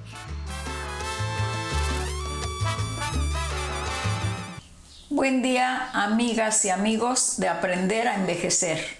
Les doy la bienvenida a esta sección de Cocina Saludable. Mi nombre es Deyanira Ortega, creadora de Cocina Vegan Fácil. Aquí les compartiré recetas fáciles, económicas y saludables. En este espacio prepararemos alimentos nutritivos y saludables que nos ayudarán a variar nuestras comidas. Les enseñaremos a sustituir alimentos de origen animal por ingredientes de origen vegetal que nos ayudarán a mantener un sabor exquisito. El día de hoy cocinaremos unos portobelos rellenos. Van a ver qué ricos. Portobelo rellenos. Para estos portobelos rellenos necesitamos los siguientes ingredientes. 8 portobelo baby. Estos se consiguen en cualquier supermercado. 350 gramos de espinacas. Yo tengo estas que son congeladas, pero ustedes pueden utilizar estas o las que gusten. Una taza de crema vegana que ya tenemos en el canal cómo hacerla. 150 gramos de queso mozzarella vegano que también ya lo pueden conseguir en cualquier supermercado. Un diente de ajo rallado, sal, pimienta en polvo, ajo en polvo, cebolla en polvo y aceite vegetal. Comenzamos por preparar los portobelo. Con un cuchillo le retiramos este tallito, así. Ahora con una cucharita le vamos retirando todo esto oscuro que tiene el portobelo, raspando con mucho cuidado todo lo negro sin romper el champiñón. Así hasta que nos quede limpio como una cazuelita. Ya que los tenemos así, los vamos reservando en un plato y así hacemos con todos. Ahora ponemos un sartén sobre la estufa, encendemos el fuego, esperamos a que caliente, agregamos un poco de aceite, enseguida agregamos el ajo rallado, movemos por 30 segundos y agregamos las espinacas. Mezclamos y unos 30 segundos después sazonamos con un poco de sal, un poco de cebolla en polvo y pimienta en polvo. Mezclamos para integrar todo muy bien. Enseguida agregamos un poquito de agua, tapamos y bajamos a fuego bajo. Dejamos hervir por 5 minutos o hasta que las espinacas se cuezan. Ya han pasado 5 minutos, destapo y el agua ya se consumió y las espinacas ya están listas. Apago el fuego y esperamos a que enfríen un poco. Ahora encendemos el horno a 180 grados centígrados o 350 grados Fahrenheit. Enseguida preparamos en un recipiente un poco de aceite, agregamos sal fina, ajo en polvo, cebolla en polvo y pimienta en polvo y mezclamos todo muy bien. Esta preparación es para sazonar los portobelo. Con una brocha de cocina los vamos barnizando por toda la superficie interior así. Ya los tenemos bien sazonados con esta preparación. Ahora en un bol ponemos la crema, agregamos el queso rallado mozzarella, que les recuerdo que ya lo pueden conseguir en cualquier supermercado. Y mezclamos todo muy bien. Ahora agregamos esto a las espinacas y mezclamos muy bien todo. Enseguida pruebo de sal. Para mí está perfecta. La sal es al gusto. Ya tenemos listo el relleno de los portobelo. Enseguida ponemos un poco de aceite en el refractario donde los vamos a hornear y lo extendemos muy bien con una servilleta de papel de cocina por toda la superficie. Ahora con una cuchara vamos rellenando así la cazuelita de portobelo a que quede bien rellenita. Los vamos colocando en el refractario, así cada uno. Cubrimos con un papel de estaño y así ya no los podemos llevar al horno, que lo tenemos precalentado a 180 grados centígrados o 350 grados Fahrenheit. Van a ir por 15 minutos. Ya han pasado 15 minutos. Abrimos el horno y le retiramos el papel de estaño. Volvemos a cerrar el horno y los dejamos así destapados para que doren un poco. Pues ya los retiramos del horno y así es como quedan estos deliciosos portobelos rellenos para disfrutarlos en una rica cena o una comida. Muchas gracias amigas y amigos por acompañarnos hoy en esta sección de Cocina Saludable. Nos vemos en la próxima ocasión en este su programa Aprender a Envejecer. También pueden encontrarnos en nuestro canal de YouTube Cocina Vegan Fácil, donde preparamos platillos nutritivos y deliciosos con los que podemos comer y disfrutar en esta etapa de nuestras vidas, cuidándonos sin culpas.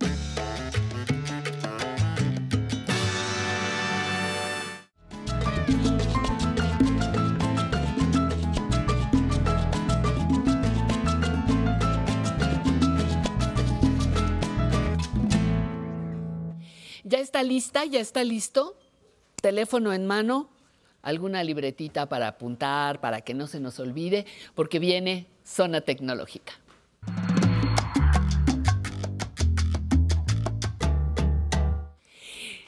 Te extrañé el domingo pasado, pero qué bonito recorrido hiciste enseñándonos cómo optimizar nuestro celular. Te extrañé, pero me aguanté, ni modo. ah, yo también los extrañé muchísimo. Pero estás en vivo aquí y a todo color para enseñarnos hoy qué. Ah, hoy vamos a hablar de texto en vivo, que es una función de iPhone. Texto, Texto en vivo. en vivo. ¿Eso qué quiere decir? A Ay, ver. ¿qué quiere decir eso, Pati? A ver. Eh, bueno, anteriormente, Pati, eh, cuando queríamos copiar un teléfono o un texto, le tomábamos una fotografía, por ejemplo, lo guardábamos en la galería de fotos y más tarde lo transcribíamos, transcribíamos, o teníamos acceso a la información. Ajá. Pero ahora eh, el iPhone nos permite capturar el texto y poder copiarlo donde nosotros necesitemos. Incluso podemos enviar un correo electrónico desde el mismo texto o desde la misma imagen. Un correo electrónico, podemos guardar un contacto y podemos hacer muchas este, opciones más. Pero, Por ver, ejemplo, podemos eh, compartir texto inmediatamente a través de WhatsApp sin necesidad de salirnos de la aplicación y buscar en la galería de fotos. Simplemente de ahí, por ejemplo, si yo tengo un texto aquí, desde WhatsApp le tomo una foto, captura el texto y lo mando como mensaje, no como imagen. Lo envío o lo comparto como mensaje. Entonces, vamos a ver, vamos a, a ver que esta función esté activa en nuestro dispositivo PATI y es para los dispositivos iPhone a partir del modelo XS en adelante, los que tienen eh, desbloqueo de eh, facial. Del Ah, XS ajá, en adelante. En adelante, muy bien. Entonces, ¿le buscamos en dónde? Ajá, vamos a ir primero a configuración para Sí. ver que esté activa la, la herramienta. Sí. Voy a deslizar la pantalla y me voy a ir a la cámara. Voy a buscar, aquí está, la cámara. Voy a tocar aquí. Y en el primer bloque, en la última opción, dice mostrar texto detectado. Voy a verificar que esa opción esté activa, que el switch esté de color verde para que mi cámara pueda identificar el texto, porque todo esto lo vamos a hacer a través de la cámara del dispositivo. No me, no me funciona igual si entro con la cámara que tengo en mi pantalla automáticamente para abrir. Sí, también con la cámara del dispositivo. La cámara, eh, la, la que está en la primer... Exacto. Pero este caminito es como un poquito más... Ah, este es únicamente para verificar que la, que la herramienta esté activa, porque si tenemos apagado ese switch, entonces no nos va a reconocer el texto. Ándele, usted Ajá. sí sabe, qué bárbaro. Ahora, por ejemplo, eso que acabas de decir está muy interesante, Pati, porque puedo entrar desde la cámara de mi dispositivo. Por ejemplo, aquí tengo el icono y la voy a abrir. Y la puedo abrir. Pero, pero, disculpe, doctor. Doctor, en tecnología. Oye, pero en, en- me decías que en la primera eh, serie de, de imágenes que salieron, Ajá. yo tengo que ver que esté activado qué. Ah, la opción que dice mostrar eh, texto. Mostrar texto detectado. Detectado, exactamente. Muy bien. Aquí Y luego tengo. de ahí, ya que me llevaste ahí, Ya que el switch está en verde, por ejemplo, puedo salir y entonces puedo hacer uso de esta herramienta. muy bien. ¿Cómo voy a hacer uso de esta herramienta? Bueno, entre todas las opciones que yo tengo, vamos a conocer algunas. Voy a abrir la cámara. Mira, aquí tenemos a nuestros chicos de producción, a nuestros camarógrafos. Ajá, camarógrafos. Ahí están. Y voy a enfocar a nuestro texto. Por ejemplo, si yo quiero capturar el texto, aquí vemos que eh, aparece un recuadrito amarillo. Sí. Y en la parte inferior derecha está el símbolo de texto en vivo. O- y voy a presionarlo. Es este. ¿Cuál Y es ese? A ver, ¿cuál Aquí es lo ese? tenemos. De hecho, aquí se ilumina una pantalla de color Ah. amarillo en la parte inferior derecha, que es un cuadrito con líneas que asemeja como al texto. Sí. Ya que reconoció el texto, lo presiono y entonces lo, lo- lo captura. Y con esto yo puedo hacer, eh, puedo hacer diferentes opciones. Por ejemplo, si mantengo presionado el texto, puedo seleccionar todo el texto o alguna sección de, de la hoja que yo tenga. Oh, ajá. Esa es alguna. Y entonces puedo capturar, a través de esto puedo enviar eh, un número telefónico, puedo guardarlo, puedo enviar un correo electrónico. ¿Cómo lo podemos hacer? Ahora voy a poner el ejemplo con una imagen. Yo tengo aquí guardada una imagen. Sí. Que tomé, incluso es un escrito a mano, Patti. Sí. Abajo, en la misma sección, aparece el, el icono de texto en vivo. Sí. Lo voy a seleccionar. Y entonces reconoce el texto y me dice, muy bien, Alan, ya reconocí zona tecnológica, el correo electrónico y un número de teléfono. Yo, por ejemplo, quiero guardar este número que, que tengo aquí. Voy a seleccionar sobre esa opción. Aparece una ventana emergente y dice, ¿qué quieres hacer? ¿Quieres llamar a este número? ¿Quieres enviarle un mensaje? ¿Hacer videollamada? eh, a- o agregar o contactos o copiar, este número. Ajá. Digo, ah, ¿sabes qué? Lo quiero agregar a mis contactos. Entonces presiono esa opción. Y dice, hay muy que bien. leer, hay que leer. Ajá, exactamente. Y aquí yo puedo ir siguiendo las instrucciones para almacenar este número telefónico. O si yo quisiera, por ejemplo, enviar un, un correo electrónico, simplemente voy a tocar aquí en el correo Sí. para que lo reconozca y de Y forma inmediata aparece el- mi correo electrónico listo para que yo empiece a redactar. Entonces me ahorra muchísimo trabajo, Pati. Muchísimo trabajo y muchísimo tiempo. Exacto, y muchísimo tiempo. Otra alternativa que se me hace muy interesante es que esto mismo también lo podemos hacer en WhatsApp. Si yo entrara a la aplicación de WhatsApp, voy a seleccionar un contacto, voy a tocar en la caja de texto y voy a, a localizar el cursor, que es, es la rayita que está parpadeando. Entonces toco sobre ella y aparece la opción escanear texto. En algunos dispositivos, en algunas opciones, simplemente va a aparecer el icono de texto en vivo. Entonces voy a seleccionar esa parte y ¿qué crees?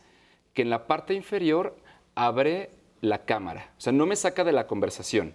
Sigo en la conversación y abre en la parte del teclado la cámara del dispositivo en donde me va a permitir escanear el texto que yo necesite. Por ejemplo, si es este escrito a mano, todo depende de qué tan legible sea la letra, ¿eh, Pati? Y luego se lo puedo mandar. Si tengo, si tengo este, letra fea, perdonen chicos. Aquí me dice, por ejemplo, más despacio. Una vez que detecta, que detecta el, el texto Ajá. aparece el botón insertar. Por ejemplo, aquí ya lo Sí, está reconociendo. insertar. Ahí está.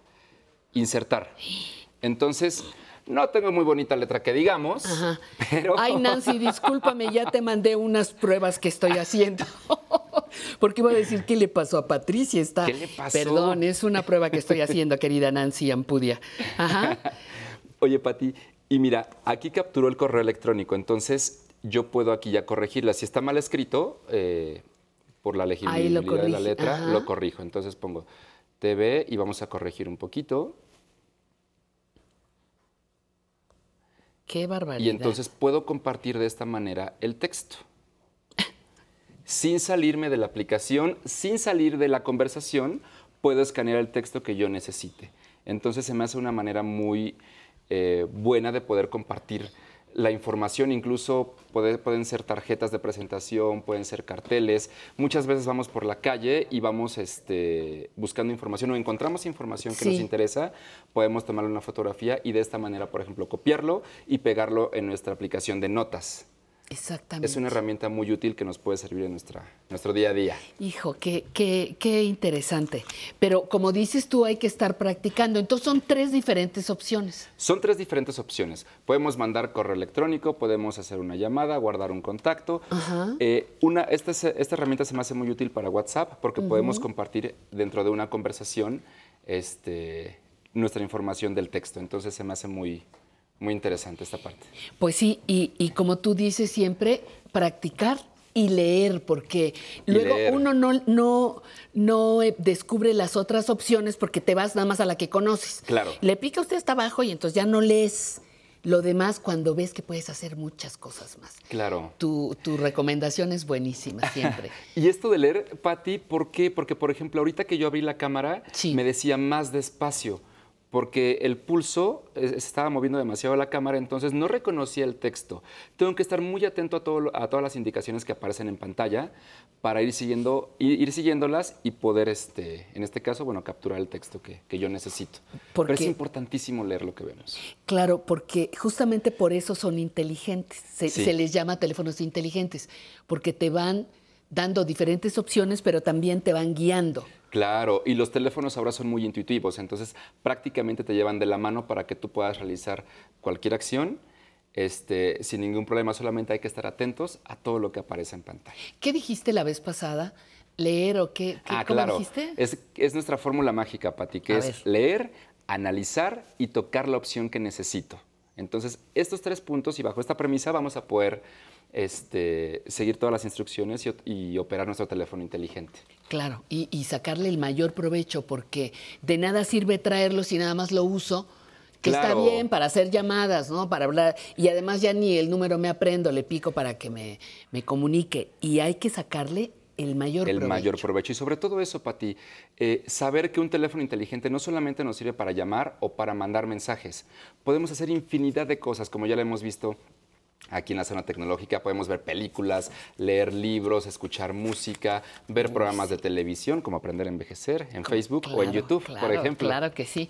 Pues siempre un, un placer estar contigo, mi querido Alan. Gracias, Y no nos abandones mucho. Muchas no. veces no. De vez en cuando está bien, pero este, no mucho. Pero no muy por una buena seguido. causa. Sí, yo lo sé, yo lo sé. Bueno, pues ahora, este momento, siempre que acabo con Alan, acabo muy contenta porque paso a otra sección muy, muy bonita, que es la de informarles y presumirles la ropa que uso. Hoy estoy con esta hermosa blusa de nuestros amigos de Casa Textil en Chiapas, en San, Cristóbal, las casas en Chiapas. Se llama, allá en Chiapas, blusa Tucán. Fue tejida en el municipio de Cancuc, el único lugar donde se pueden encontrar estos patrones que representan la siembra del maíz. Ropa hecha con manos mexicanas y que ayuda a preservar nuestras tradiciones. Gracias a nuestros amigos de Casa Textil por la prenda, por la prenda de hoy y síganlos en sus redes para que conozcan más sobre su trabajo, sobre sus modelos y sobre todo lo que están haciendo eh, para beneficio de las comunidades donde están y de nosotros que podemos mostrarle esta hermosa indumentaria. Muchísimas gracias. Y ahora quiero, eh, quiero eh, presentarles a Salsón en clave, Salsón en clave, con una canción eh, que hicieron y que compusieron Rafael específicamente para nuestro programa. Yo te quiero dar las gracias por esa deferencia a todos los músicos por acompañarte. ¿Cuál era el, cuál fue el motivo? ¿Qué, ¿Cómo se te ocurrió? Bueno, sí, eh, teniendo en cuenta la idea tan bonita que tiene el programa, eh, en realidad eso nos motivó a todos. Nos creamos la idea de crear la, la canción. Sí. Y entonces sencillamente es un regalo lindo que queremos hacerle totalmente a la- a la- al programa y que se disfrute. Oye, me encanta porque es- eso quiere decir que ya están aprendiendo a envejecer. Sí. ¿Cierto? Bueno, pues vamos a escucharla y vamos a disfrutarla y muchas gracias a nombre de todo nuestro equipo de, de- de producción. Muchísimas gracias. Vámonos a bailar.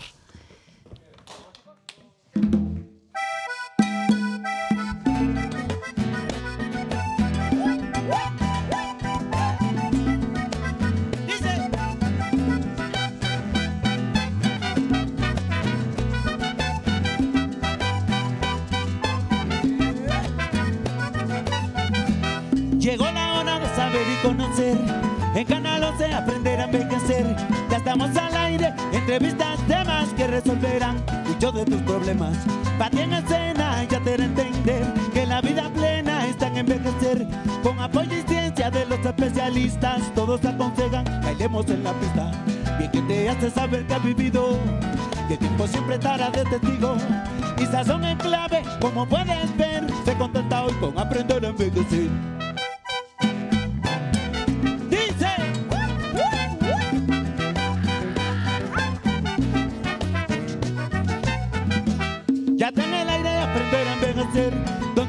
Tiene la primicia que al saber, donde los cineastas, muchos escritores nos deleitan siempre con sus creaciones. Llegan los músicos a regalarte, en este espacio gocemos del arte, y sazón en clave, como puedes ver, se contenta hoy con aprender a envejecer.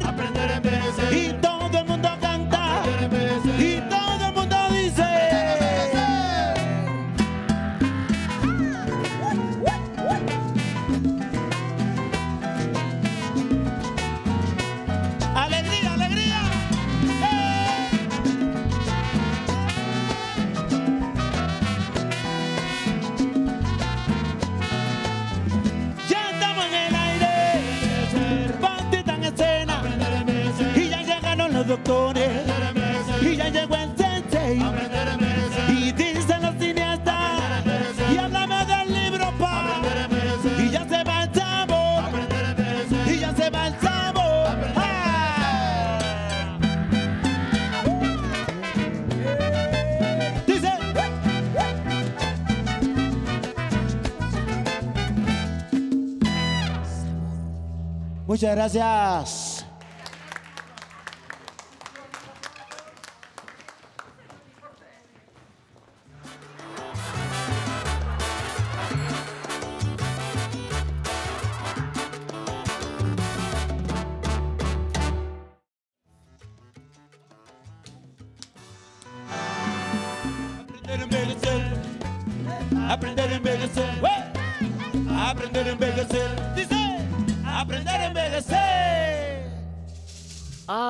Vaya, y vaya que es un muy buen trabajo, divertido, gozoso aprender a envejecer. Haga la prueba y verá, se lo garantizo.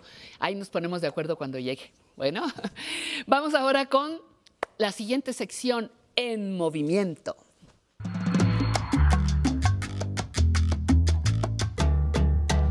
Y ya estoy en movimiento, mi querido bien. Sensei, ya Yo estoy también. lista para tu sección. ¿Qué nos traes ahora? Ah, una invitación. ¿Cómo? Sí, Una hoy no- invitación hoy para- no va a haber clase, va a ser una invitación nada. Traigo una invitación Sí. para una carrera de 2.5 kilómetros que se va a realizar en el Instituto Politécnico Nacional en la Zacatenco. Sí. Por una vejez, es Pinta el mundo de naranja por una vejez digna.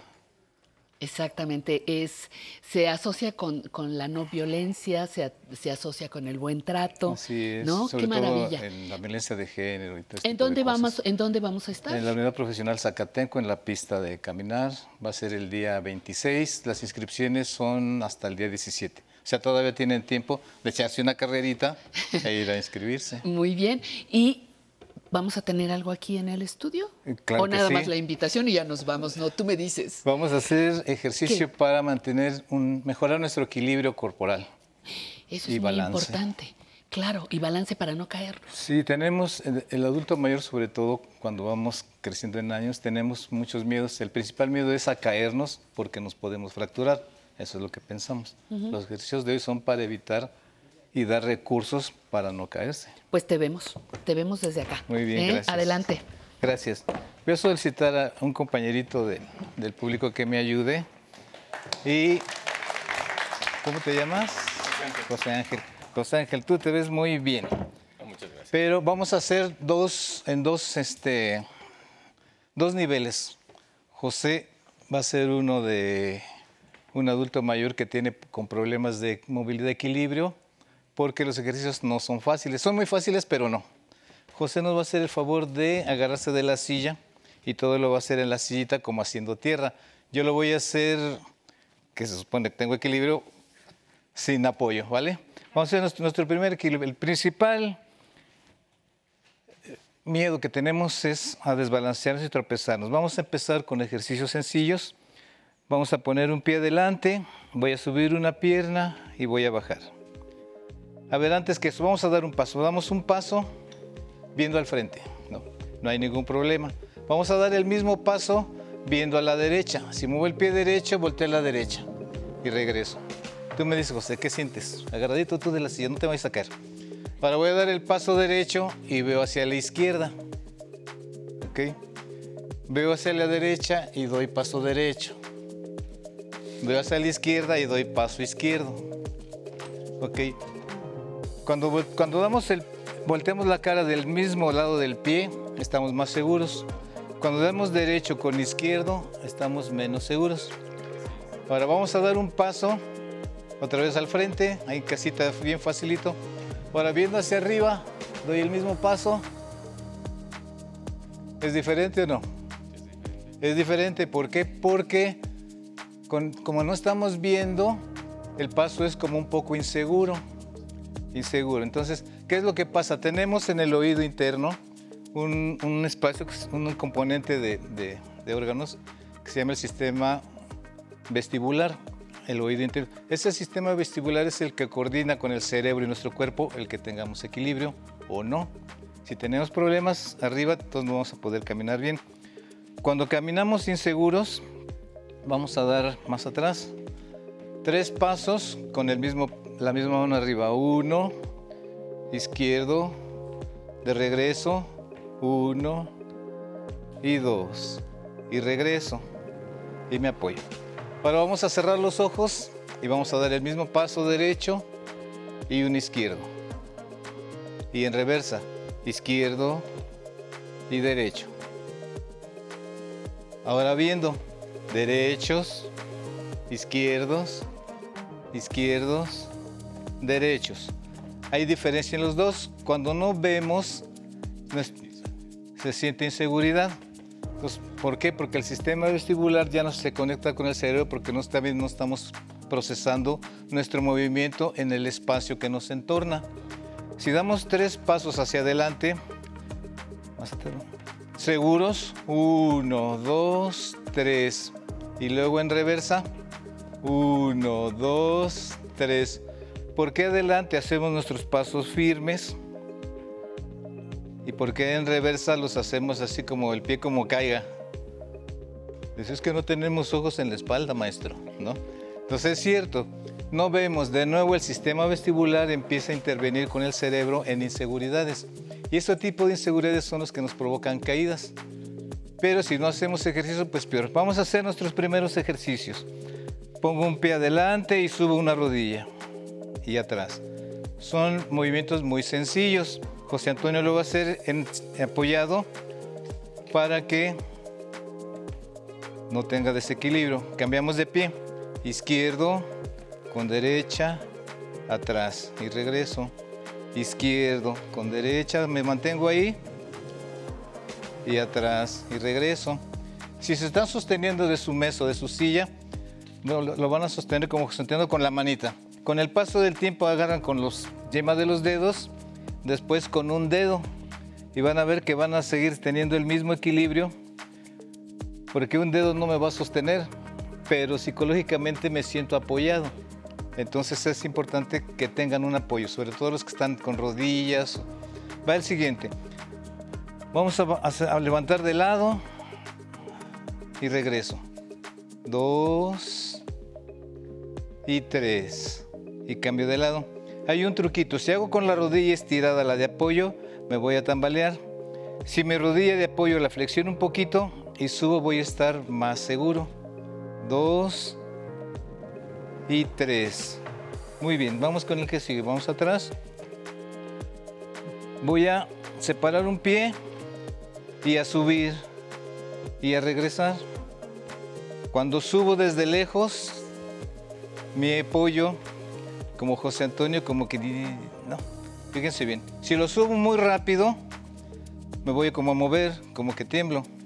Ahí va el secreto. Para tener equilibrio, nada es rápido.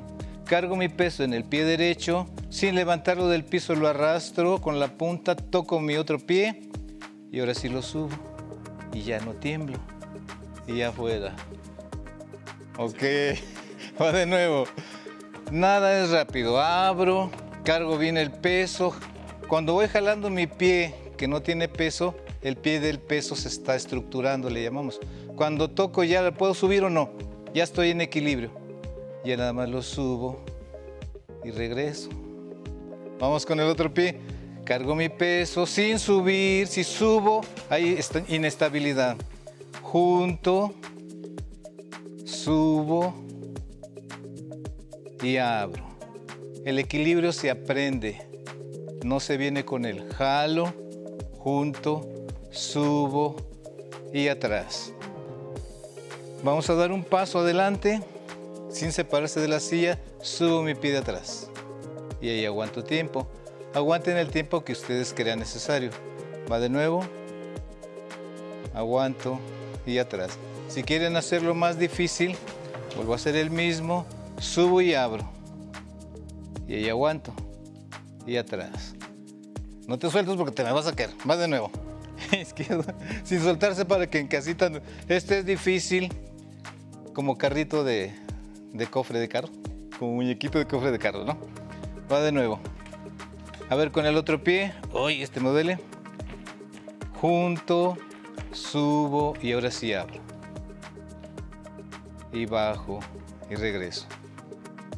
Último, derecho. Concentro mi peso ahí sin subir el otro hasta que toqué. Ahora sí lo subo y ya que está arriba, abro. ¿Eh? Esa ya me la sé. Ok. Muy bien. Con estos sencillos ejercicios esperemos que los practiquen en casa y les sirvan para tener un mejor equilibrio. Pues aquí Gracias, estamos. Muchísimas gracias, José Antonio, por venir a bailar y hacer el ejercicio. Además, oye, entonces nos vemos en la Pista en la pista. el día 26 de 9 a 11.30 y las inscripciones hasta el día 17. Perfecto. Vamos para a tener la comunidad una politécnica. y para la comunidad politécnica y vamos a hacer una carrera, una caminata, Caminata. de dos kilómetros. 2.5 kilómetros. Muy bien. Todos perfecto. llegamos. Todos llegamos, claro que sí. Y ahora yo con muchísimo gusto, con muchísimo gusto, le invito a que disfrute de nuestra entrevista con la escritora Berta Iriart.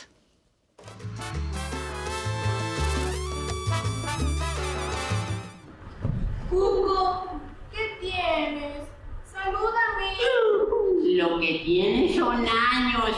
Ya no recuerdo si 15 o 16. Perdí la cuenta. Lo que sí es que son todos los años del mundo para un perro. Ándale, detende la pata. La mujer con la que vamos a conversar en esta ocasión la conocimos por su trabajo en la radio, pero ella en esencia es dramaturga. Hace mucho trabajo para niños y es una feminista de hueso colorado. Berta Iriart, muchísimas gracias por permitirnos estar en tu casa, en tu espacio, para platicar de tus pasiones, de tus amores profesionales y de todo lo que has hecho aportando a la cultura de nuestro país. ¿Lo habías visto de esa manera alguna vez? Pati, gracias por la invitación y por tus palabras de, introducción.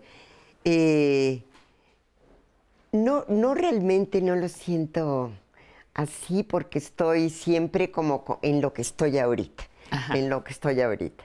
Eh, ojalá que haya podido colaborar con un granito de arena porque siempre eh, todo lo que he hecho, pues eso busca, Pati. Eso busca colaborar con un granito de arena a mejorar esta sociedad que está como tan improblematizada en tantos sentidos eh, feos, ¿no? Por eso también, bueno, mi interés por trabajar con las mujeres, eh, por las mujeres, con las mujeres, eh, empezó también como desde muy, muy pronto. eh, mi mamá tenía su- el libro de Simón de Beauvoir junto a su buró, pero ella no lo pudo vivir porque es algo que no vives sola, es algo que vives en grupo, necesariamente. Entonces yo de pronto digo, "Ay, qué afortunada fui de tener eh, 25 años en 75, que fue el tiempo, el boom, del ¿no? feminismo. Eh, porque entonces pudimos hacer en grupo, eh, pues no sé, ahí es donde entré un poco a la escritura por el camino del periodismo.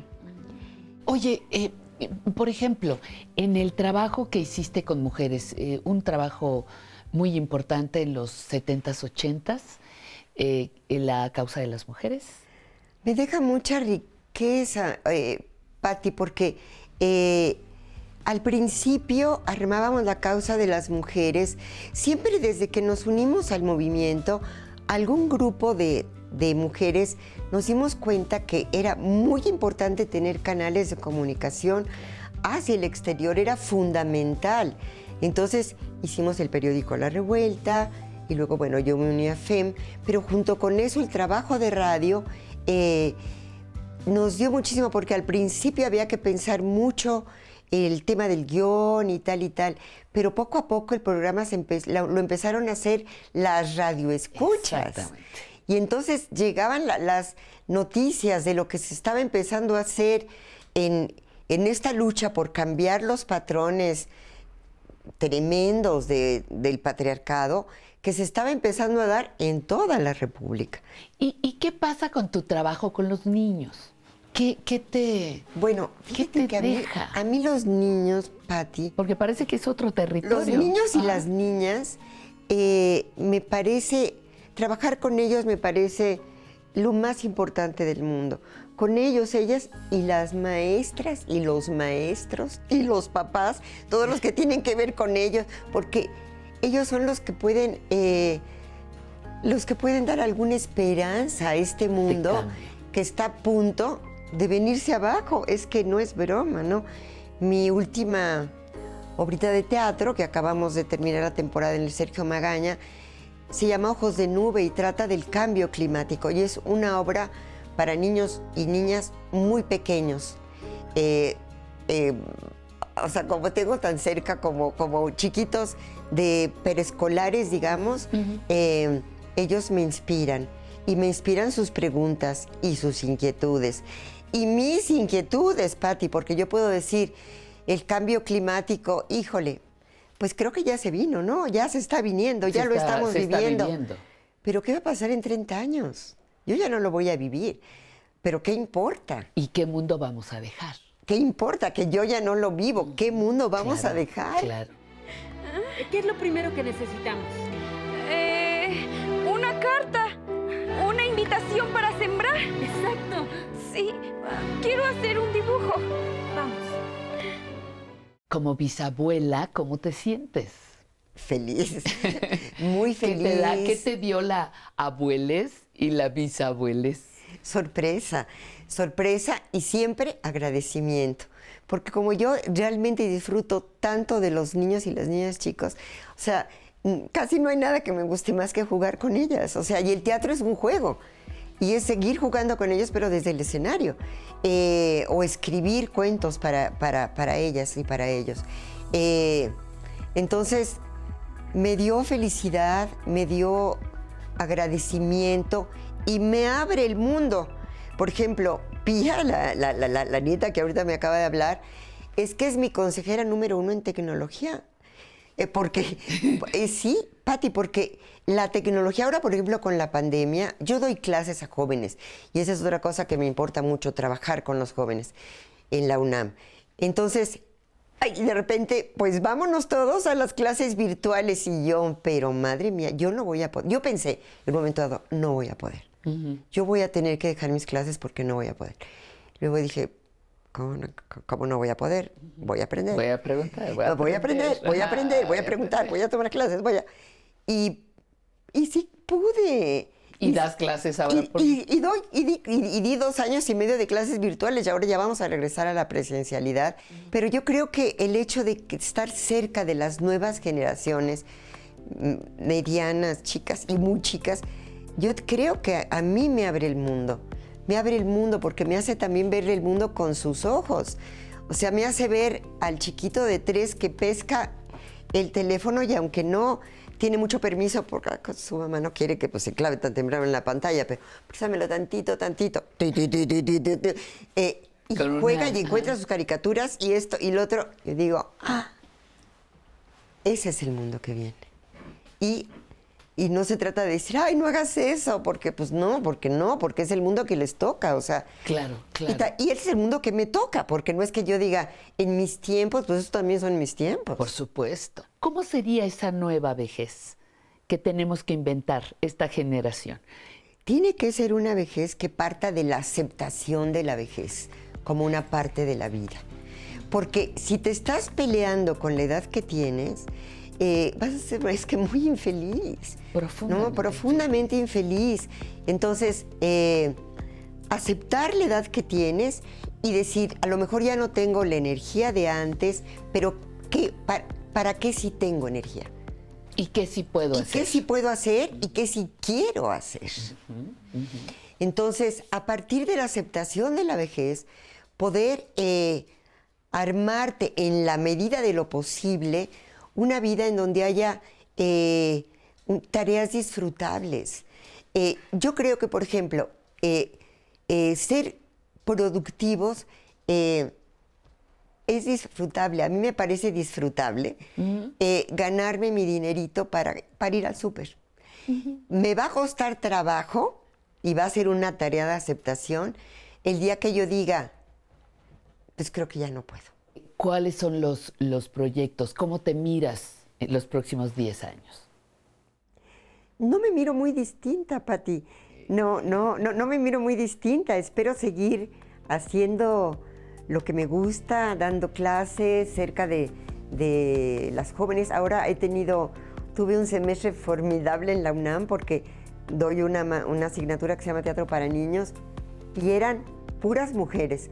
Y por un lado, yo decía, y se los comenté a las, a las chicas, ¿no? Me da mucho gusto estar con todas ustedes porque vamos a hacer algo lindo.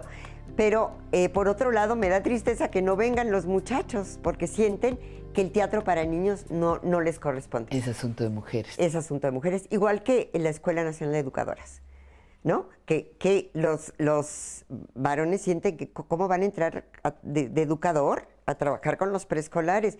Yo digo, pero si los niños están sedientos de figuras masculinas, Masculinas. ¿no? O sea, ¿por qué no?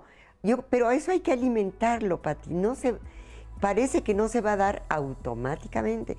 Hay que alimentarlo, hay que pasar la experiencia hay que seguir haciendo programas y pro- Obras de teatro obras de y teatro, libros sí, y lo que se pueda para fomentar los cambios que todavía no se dan y en los que nosotros creímos tanto en, en nuestra, digamos, en nuestra juventud. Se supone que el teatro para niños no es muy bien recibido en México. Dicen que hay poco. ¿Es cierto? Fíjate que hubo mucho tiempo de un gran menosprecio al teatro para niños. Eh, Se sentía que era un teatro como de segunda. Ahí nosotros, quienes trabajamos con niños, le llamamos la adultocracia. hay, una, hay una adultocracia, este, como en donde creemos que lo importante Es eh, lo- el, eh, ajá, el los adultos y el punto de vista de los adultos. Entonces, em, el teatro para niños, bueno, existe desde que yo empecé a los 10 años allí en el Teatro de Orientación Ujú. y desde antes, seguramente desde Rosete Aranda y todos ellos, ¿no? Pero eh, era muy poco y se consideraba menos importante. Eh, poco a poco en los noventas y sobre todo en lo que va del milenio, el teatro para niños se ha ganado su lugar de teatro. De teatro en serio. Aunque no puedo dejar de decir que la verdad es que todavía no se lo toman tan en serio las instituciones, por ejemplo. Los presupuestos son mucho más bajos. Los presupuestos de cultura para niños, Pati, son, si es bajo el presupuesto de cultura en general, ese es verdaderamente punto cero, cero, cero, cero. Y entonces tú dices, qué poca visión, ¿no? En, este, en los países nórdicos, eh, tienen un, un gran presupuesto tienen mucho cuidado con el- en la cultura para niños, el teatro, la música, eh, el arte en general, para los niños, porque eh, saben que es una inversión social. Por supuesto. Es por una inversión social. O sea, eso, con el tiempo, Pati, el petróleo se va a dejar de usar. Eh, de hecho, en algunos eh, países ya no se usa. Eh, y, pero el recurso renovable de la humanidad, los nuevos humanos bien preparados, van a inventar las nuevas formas de energía. Tenemos que tener confianza en que los jóvenes van a inventar nuevas maneras de contaminar menos el mundo y de, y de, bueno, y de crear un mundo un poco más justo y demás, ¿no? Todo- todas las cosas que quisiéramos. Pero para eso hay que prepararlos, es que hay que darles herramientas. Los bebés llegan sin ninguna herramienta. Los bebés llegan con puros potenciales. Entonces, nos toca a los, a los adultos darles esas herramientas para que desarrollen su potencial. Berta, un placer que nos hayas recibido, un placer que nos hayas compartido un poquito de ti ah, para el público de Aprender a Envejecer. Un gusto que usted también nos haya seguido en esta breve charla. Le invito a continuar con nuestro programa Aprender a Envejecer, la primera revista dominical para personas adultas mayores y familia que les acompaña del 11. Continuamos.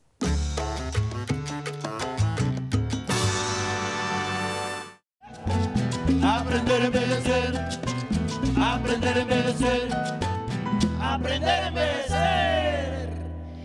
Eso, y le invitamos a que vea la tercera hora de Aprender a Envejecer. Fíjese, en la sección Quiero sentirme bien hablaremos de un tema creo que poco tratado, el tratamiento no farmacológico para las personas con demencia.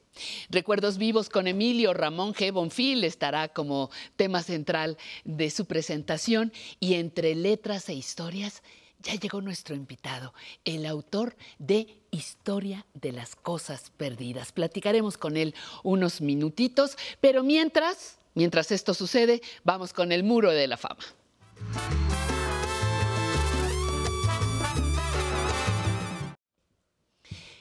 Celebrar los 60 años ha sido una cosa muy graciosa. Me tratan como a una persona mayor. Sí, parezco más joven porque el pelo blanco me da más luz. Lo fantástico de envejecer es que dejas de justificarte. La pena es que muchos amigos se van. Estas son palabras de la célebre arquitecta barcelonesa Carmé Pinós, nuestra invitada de hoy para nuestro muro de la fama. Y vaya que fue grande su aventura cuando ella entró a estudiar arquitectura. La proporción promedio era de, en ese entonces, cuatro mujeres por 200 hombres. Pero ella se había trazado una meta. No le interesaba crear una familia, sino construir todo lo que pudiera.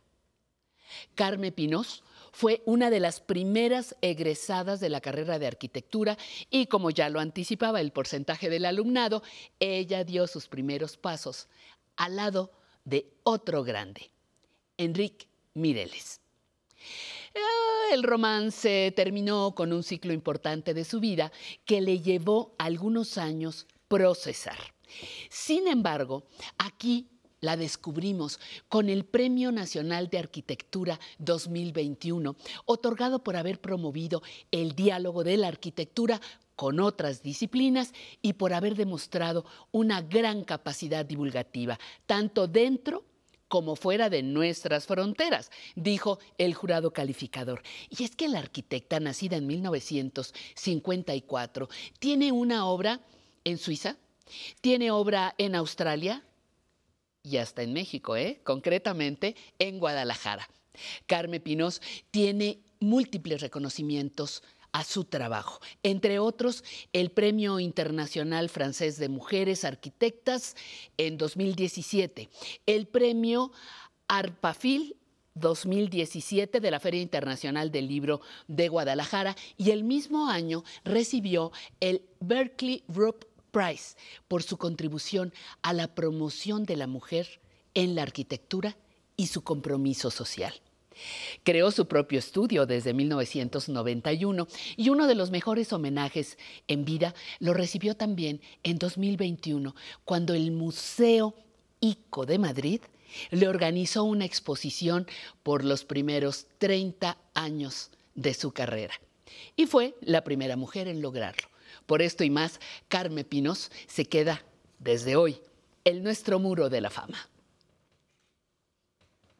Y armónico eh, es muy difícil que se pueda pensar que es feo, ¿no? Y yo eh, procuro que mi, arquitectura se explique, se explique cómo, cómo crece, cómo se aguanta, cómo llega a la tierra. ¿eh? Y siempre también intento que sea generosa participativa. Mi manera de llegar a la tierra, al, ground floor, a, la, a la ciudad, siempre intento que sea generosa, en el sentido de que se ofrece a la ciudad. Bueno, pues después de nuestro muro de la fama, ¿qué le parece esta sección? A mí me encanta, quiero sentirme bien.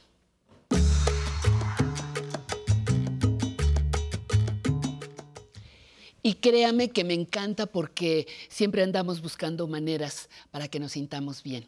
Y el día de hoy me da mucho gusto tener por primera vez en nuestro programa a la neuropsicóloga Dulce Tobar, que es gerente de operaciones de Alzheimer México, IAP. Muchísimas gracias por estar aquí, Dulce, y por traernos este tema que yo decía, creo que no es muy tratado eh, cuando se habla de demencias, el tratamiento no farmacológico para las personas que viven justamente con esta, pues con esta situación que a veces hace complicidad con los años, ¿no? Así es. Así es. ¿Y, ¿Y, por qué hacer énfasis especialmente en el tratamiento no farmacológico, Dulce? Pues antes que nada, Pati, muchísimas gracias por la invitación. A nombre de Alzheimer México estamos muy contentos de estar acá. ¿Y por qué hacer énfasis?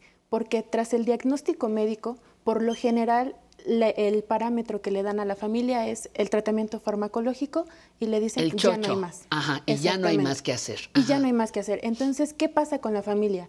Entra en una angustia, en desesperación, desconcierto, porque no sabe qué es lo que va a suceder. Se desconecta también. Así lo es.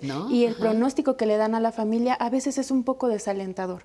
Entonces, ¿por qué hablar del tratamiento no farmacológico? Porque es el complemento al tratamiento farmacológico.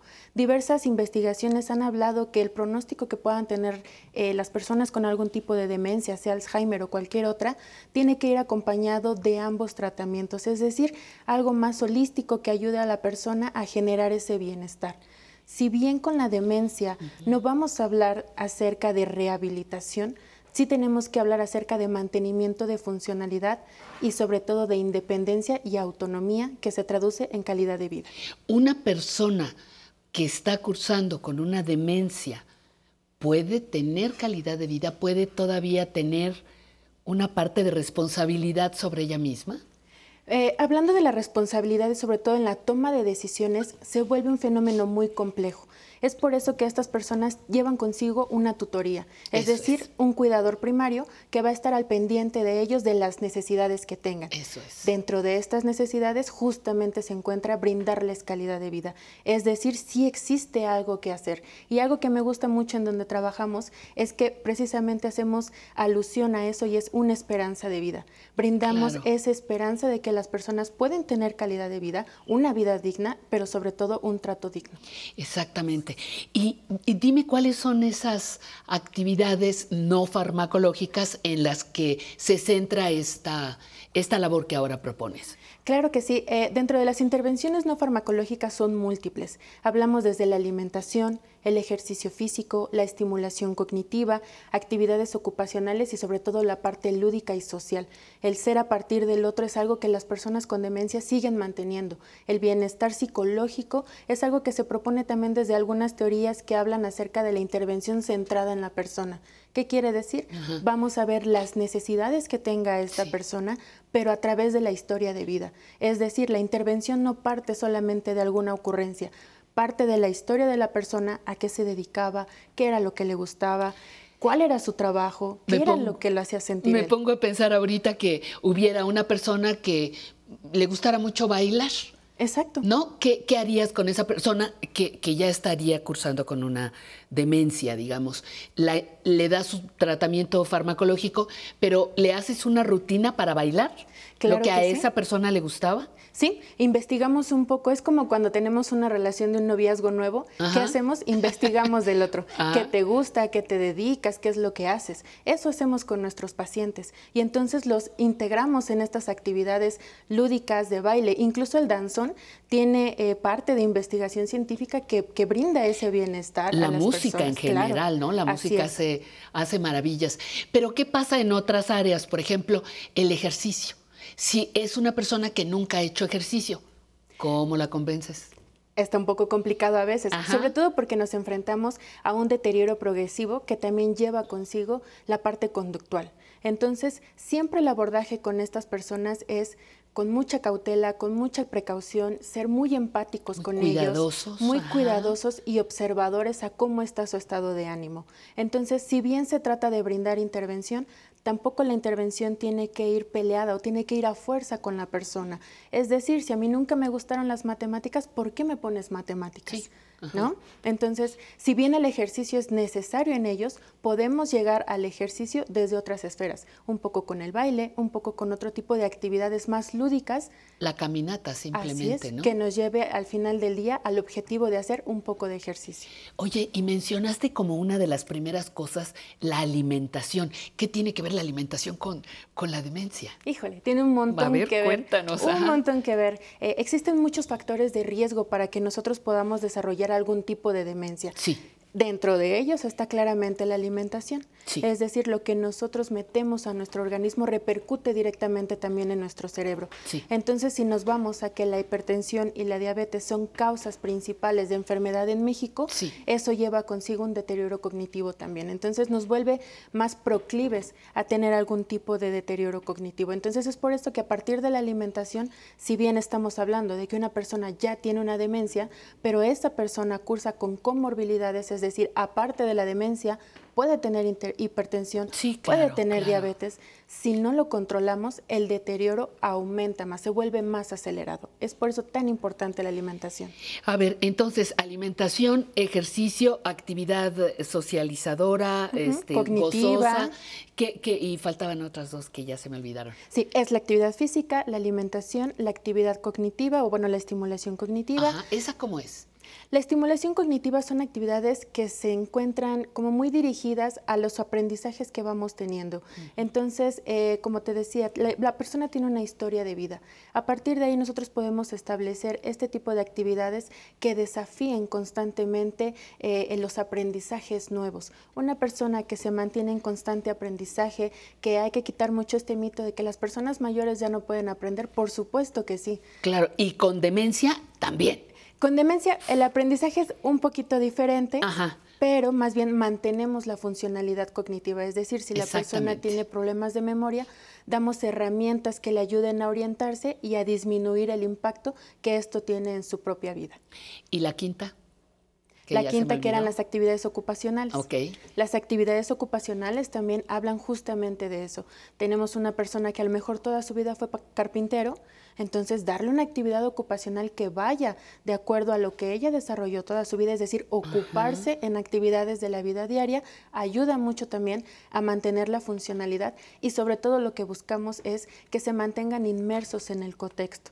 Una persona que tiene demencia no tenemos por qué aislarla, no tenemos por qué hacerle a un lado. Pero fíjate que ese es como el mal aprendizaje que tenemos o el buen aprendizaje que correspondió a una época, pero que ahorita tenemos, como lo hemos dicho mil veces, tenemos que desaprender Así es. y volver a aprender. Y en este caso es como familia, fíjate las ventajas, como familiar yo puedo intervenir en alguna de estas.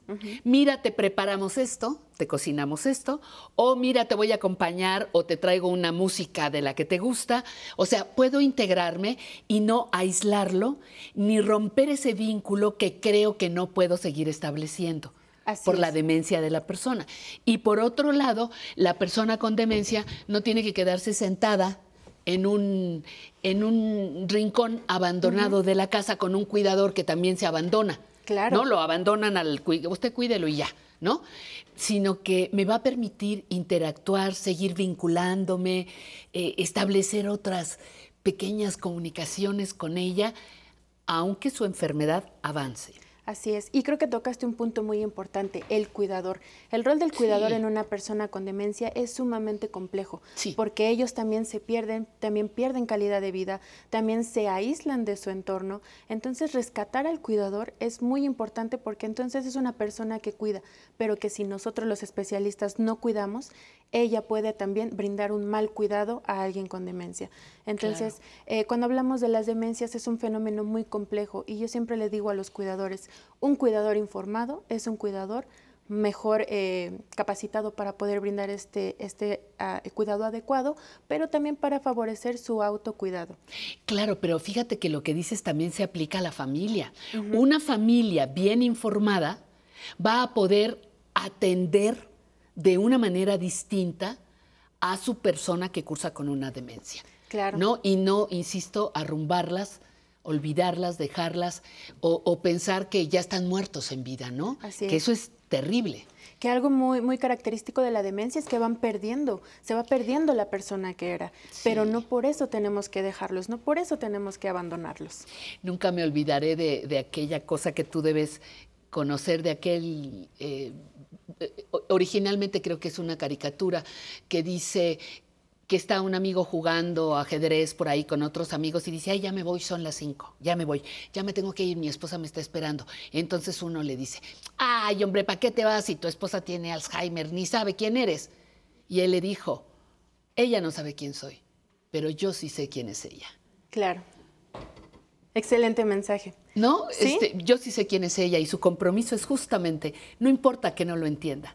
Así es. Yo me ocupo de ti por lo que significas en mi vida, ¿no? En mi historia. Exacto. Eso es muy... Patti, si me lo permites, eh, como parte de la información que se brinda al cuidador y también como para este bienestar que queremos con él, tenemos un evento de manera anual que es el evento Alzheimer Aprende y Actúa, en el cual las personas pueden acudir de manera virtual, en este caso, a poder aprender acerca de estos temas. Entonces, en este año los invitamos a toda tu audiencia que nos acompañen en este septiembre del 19 al 25 en este evento anual. 19 al 25, ahí ya pusimos tu punto de contacto. Sí, claro y que sí. nos vas a recordar para que, para que nosotros se lo recordemos al público, claro ¿de acuerdo? Muchas gracias. Muchísimas gracias, Dulce Tobar.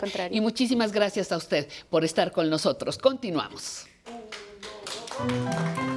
Aprender a envejecer, aprender a envejecer, aprender a envejecer, aprender a envejecer. Aprender a envejecer,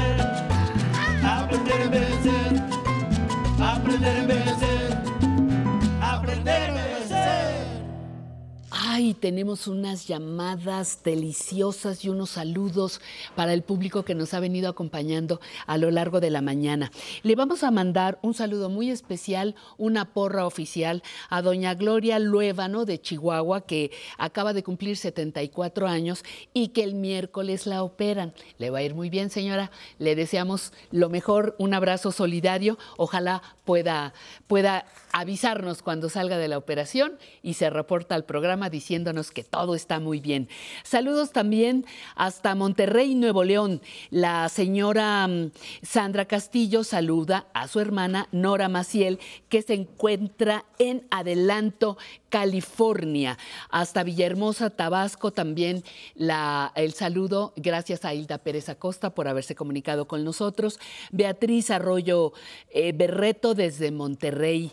Nuevo León está también presente en nuestro programa.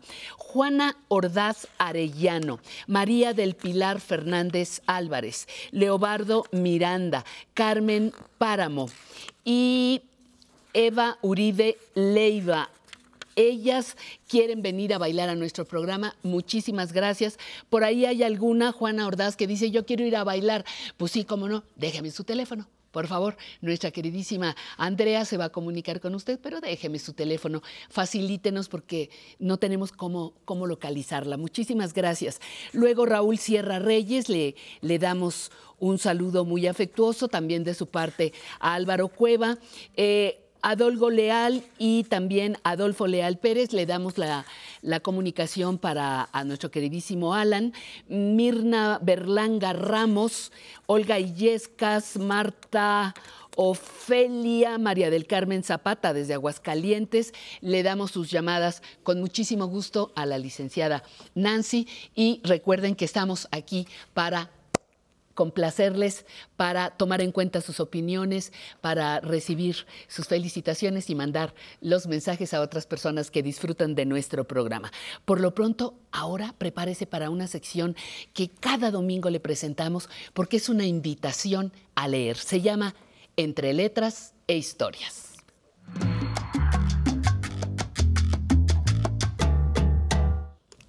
Pues sí, entre letras e historias, hoy se honra de tener al maestro y al escritor.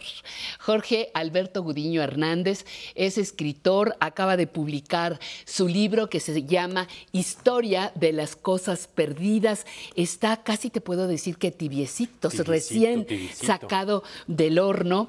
Y es un libro que trata diferentes temas, pero vamos, vamos, por, vamos por partes. Jorge, muchísimas gracias por estar No, aquí. gracias a ti, a ti. Encantada.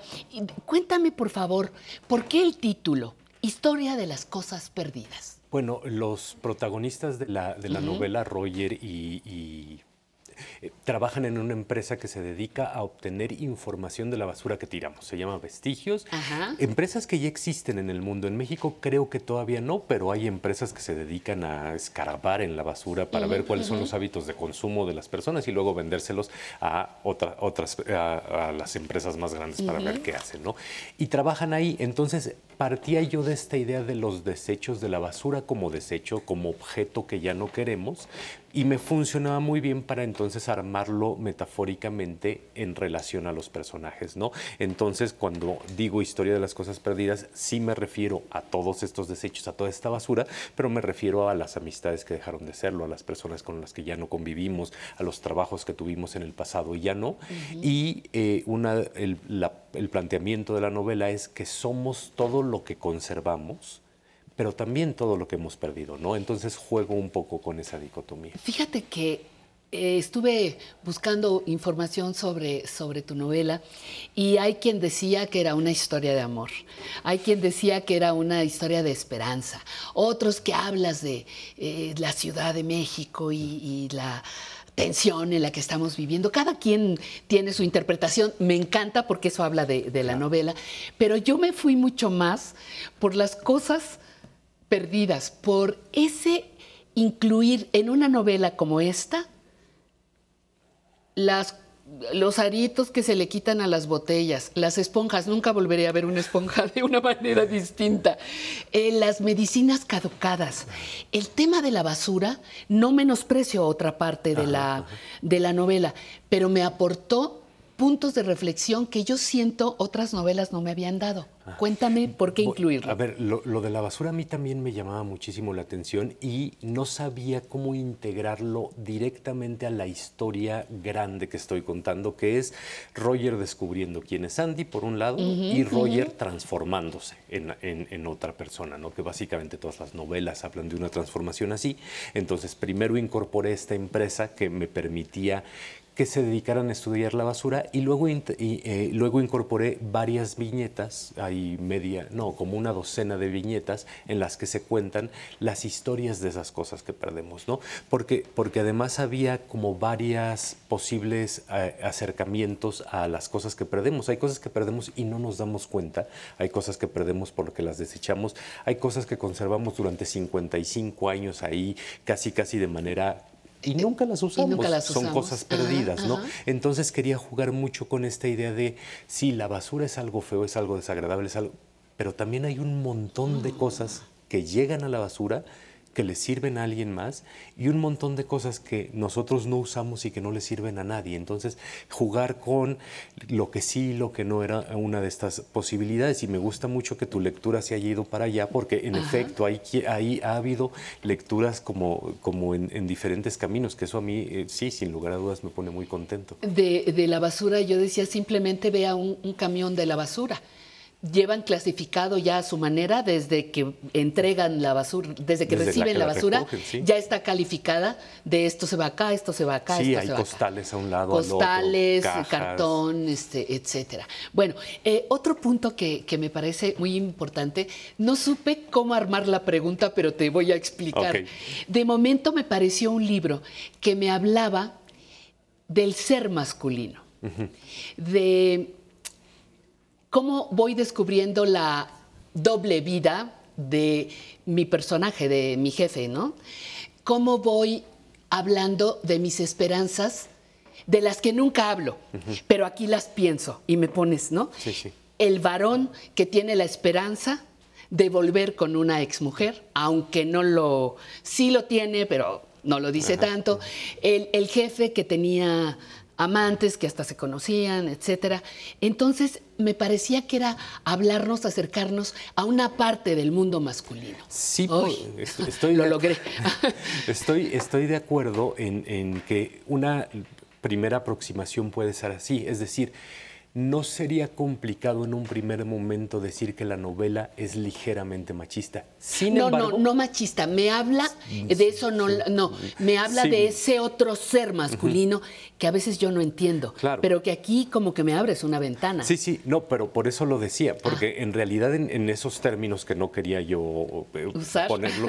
Eh, en realidad luego les va mal a todos los hombres uh -huh. en la sí, novela, sí, ¿no? Sí, sí. Entonces, sí, una, una de esas intenciones era ¿Cómo están pensando estos personajes que además no necesariamente piensan de manera compatible a la mía, ¿no? Y eso siempre, sí, sí. a mí mis personajes a veces me caen medio mal y eso, eso lo celebro mucho.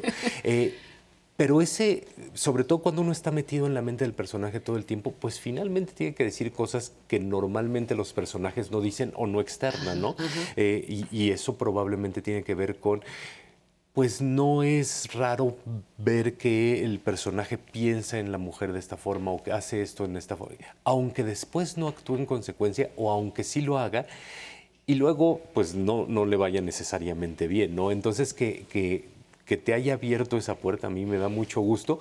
Eh, Claro, eh, no, no, sé, en verdad, en verdad yo me comportaría muy diferente, sobre todo a ellos dos. Pero sí, no, no, no, no pienso que sea autobiográfica ah, ni no. que sea eh, tus diálogos, aunque muchos personajes hablan a través Ajá. de justamente de Tino. Pero, pero a mí lo que me gusta es que estos hombres con sus intentos, todo, también me muestras una parte de la soledad, de la necesidad de un cambio. Quizá uh -huh. ahí estás tú con un poquito de, de, más propuesta. No, no es algo muy abierto, pero de momento dices, híjole, Y, y de Por aquí se abre otra, ¿no? Ajá, de- desde, sus, exacto. desde sus perspectivas, ¿no? A Ujú. veces esta imagen del hombre seguro, el hombre rudo, el hombre... Ay, sí, me encantó. Es, es- en No realidad están como completamente fragmentados en su intimidad, pero eso lo notamos cuando están solos, ¿no? Cuando están solos consigo mismos que tienen que ver cómo resuelven su, su propia existencia más allá de cuando tienen que aparentar o cuando tienen que construirse otras vidas, ¿no? Estaba viendo que casi publicas un libro por año, año y medio, Salvo más o por menos. pandemia, ¿no? Bueno, eh, que este fue también escrito. En pandemia, eh, sí. 2021 sale, ¿no? Este, No, salió, salió hace- 2022. sí, hace un par de meses. Ahí te tuviste que pertrechar para, para escribir. Pero yo te quería preguntar, eres maestro también, maestro universitario. ¿Cómo, cómo, cómo vives? Tú eres un escritor este, reconocido, muy, muy, muy leído, y por otro lado llegar a enseñarles a los alumnos y a que te cuestionen sobre tu trabajo. ¿Cómo es, eh, cómo es ese papel? Es como un doble, Bueno, doble equilibrio, Sí, ¿no? claro, siempre es un reto. Debo decir que nunca dejo a mis alumnos leer mis libros, ¿no? Ajá. los pueden leer. Bueno, pero alguno, Sí, sí, sí, yo me de ha mal pasado. hora me lo leía, a ver qué para- dice el para- profesor. Claro, claro, para, para maltratar un poco al... No, no, sí, no. Si uno los ha criticado durante el semestre. Sí, yo lo voy a criticar claro. a usted. Y eso siempre lo he bienvenido y se los he dicho Ajá. desde siempre. Pero es muy interesante porque en realidad una de las cosas que más me gustan y no tiene que ver nada más con mis alumnos, sino con los lectores, es encontrar esas nuevas interpretaciones a, al- a- a un libro. Entonces de pronto llegan y me preguntan cosas que digo, no sabía yo que había hecho eso, ¿no? O no estaba yo del claro. todo consciente. O, y, y no es, eh, no, no me pongo y digo, no, tu lectura es mala. O es- eso, No eso- quise decir no, eso, No, para no. nada, al contrario. Cada una de esas lecturas eh, aporta algo nuevo. Y, y es algo que intento yo explicar y enseñar en mis clases, ¿no? Es decir, no hay una verdad única sobre la literatura, no hay una verdad única sobre determinado libro y no hay una opinión única. Y, y estamos en nuestro absoluto derecho de que no nos gusten los clásicos o de que no nos guste algo y de que nos guste otra cosa.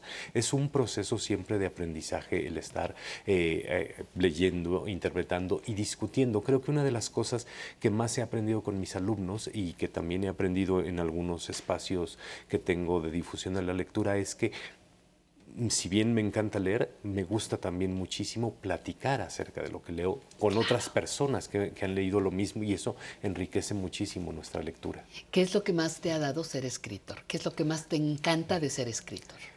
Eh, No, bueno, así ya, ya, Ya entrados en lo, en- en lo chiquito, en, en lo, en, lo, en lo íntimo, eh, es encerrarme y estar yo solo inventando un mundo, ¿no? Porque finalmente la labor del escritor es Ajá. completamente solitaria, ¿no? Y luego, pues, enfrentarme también a ese mundo que no siempre es amigable. Ajá. Es- Eh, Es, es como, dijiste, en chiquito, así como en, en privado, poderme encerrar, que es a final de cuentas contigo mismo. Claro, ¿no? claro, claro. Y en el grande es que Que, que a uno lo lean. A mí me pone nerviosísimo que me lean porque digo, híjole, si no le gusta. Pero luego me pone muy contento que me digan lo bueno, lo malo, lo regular, lo que les gustó y lo que no les gustó. Claro. Finalmente esa, esa parte me, me- me fascina porque me aporta muchísimas o cosas. lo que no sabes ni siquiera que dijiste. También, porque eso pasa, sí. Muy bien, pues Jorge Alberto Gudiño, muchísimas gracias por haber estado con nosotros. No la necesitas, pero la mejor de las suertes para tu libro, Historia de las Cosas Perdidas. No se le olvide, esta es una sección en la que le queremos invitar a leer. Lo que quiera, lea. Siempre le traemos o novedades o libros clásicos o temas que pueden ser de su interés, pero lea lo que usted más le guste. Muchísimas gracias por estar a ti, aquí. Pati. Un placer. Y vámonos con Salsón en clave que tiene besito de coco. Vámonos.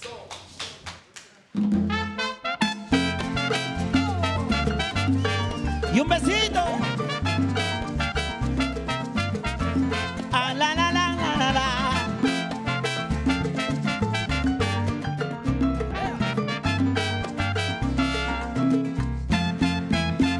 Besito para ti, canela, besito para ti.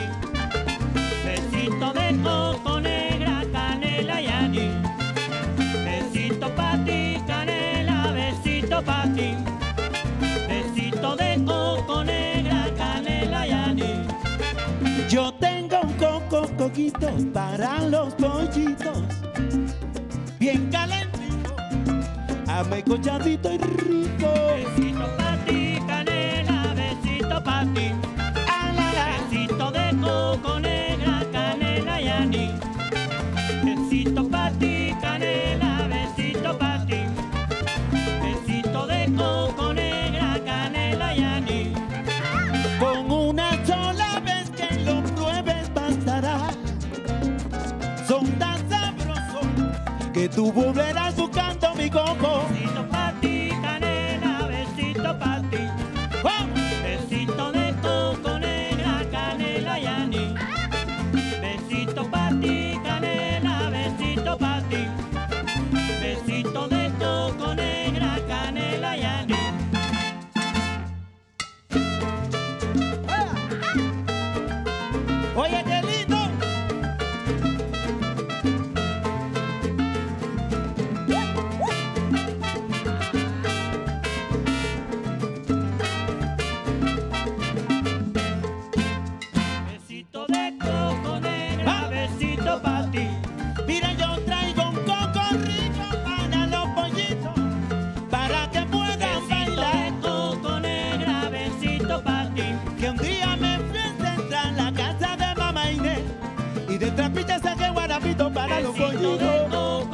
Para besito pa' ti. Yo ya aprovecha negra, que yo te traigo la rumba pa' que baile a tu manera.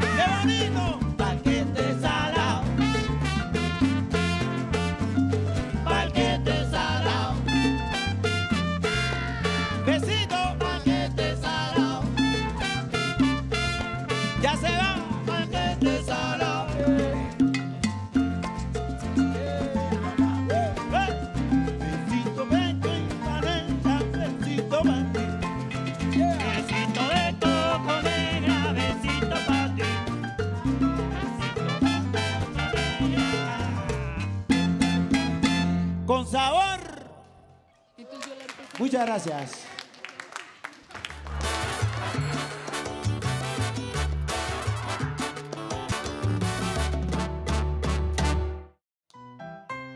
Aprender a envejecer, aprender a envejecer, aprender a envejecer, aprender a envejecer.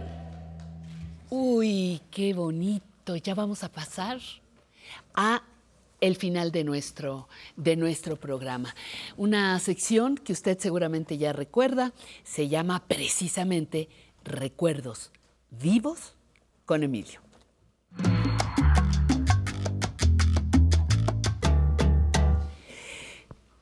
Emilio Cárdenas el Urduy, doctor en ciencia política y ciencias ocultas, ¿cierto? Ese es bien difícil, no cualquiera se titula de Mi- ciencias ocultas. Este día es especial. Mira, maestra, profesora, Buena tarde. Educadora Patti. Ah, todo He eso. visto el programa Sí, señor. y quiero decirte el privilegio de estar frente a una educadora como tú. Ay, Es increíble Emilio, que el Canal 11 esté dedicado a la educación.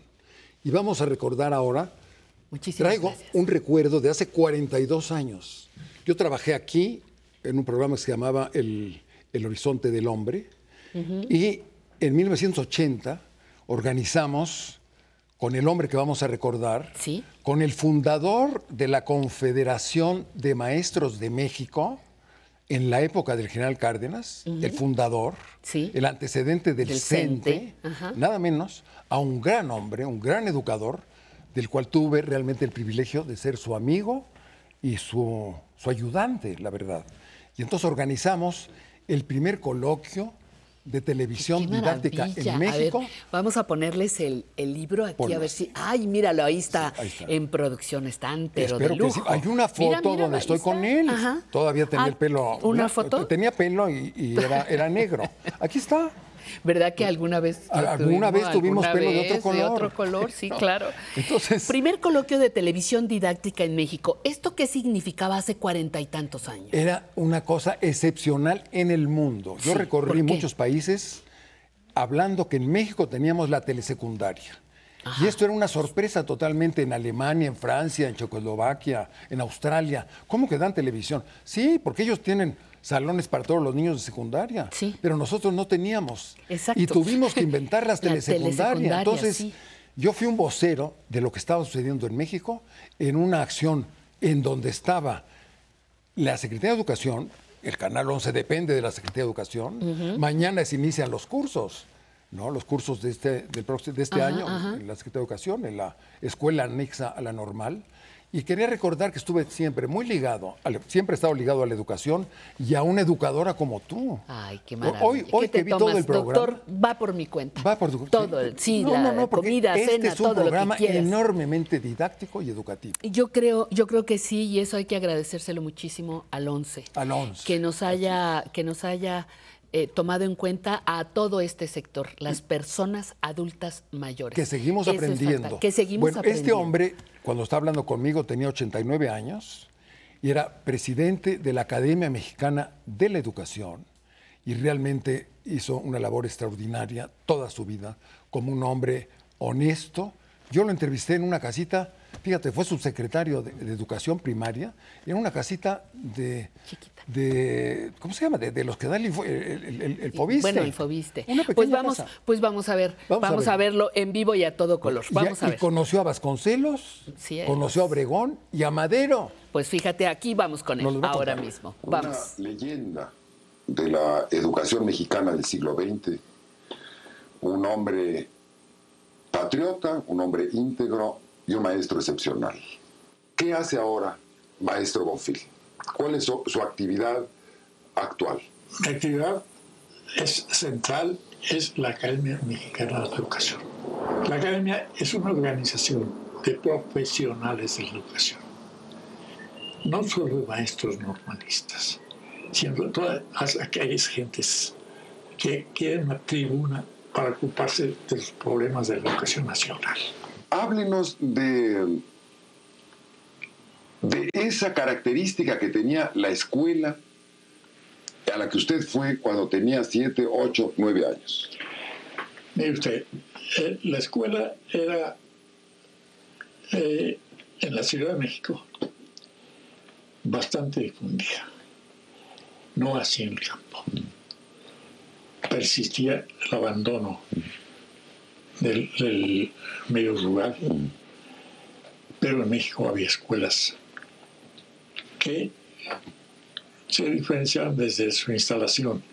Casi todas las escuelas primarias estaban instaladas en casas que se rentaban, casas habitación. Usted tenía seis años Seis en años. ese temblor que tiró el, eh, lo que era el convento de Santa Inés, que era un convento donde se construye la Secretaría de Educación Pública. Y ya estaba construido el edificio. Ah, el edificio. Y se cayó el edificio. Se cayó el primer paso, el, el primer paso, el, primer patio. El, el segundo, el primer cuerpo, el segundo se quedó.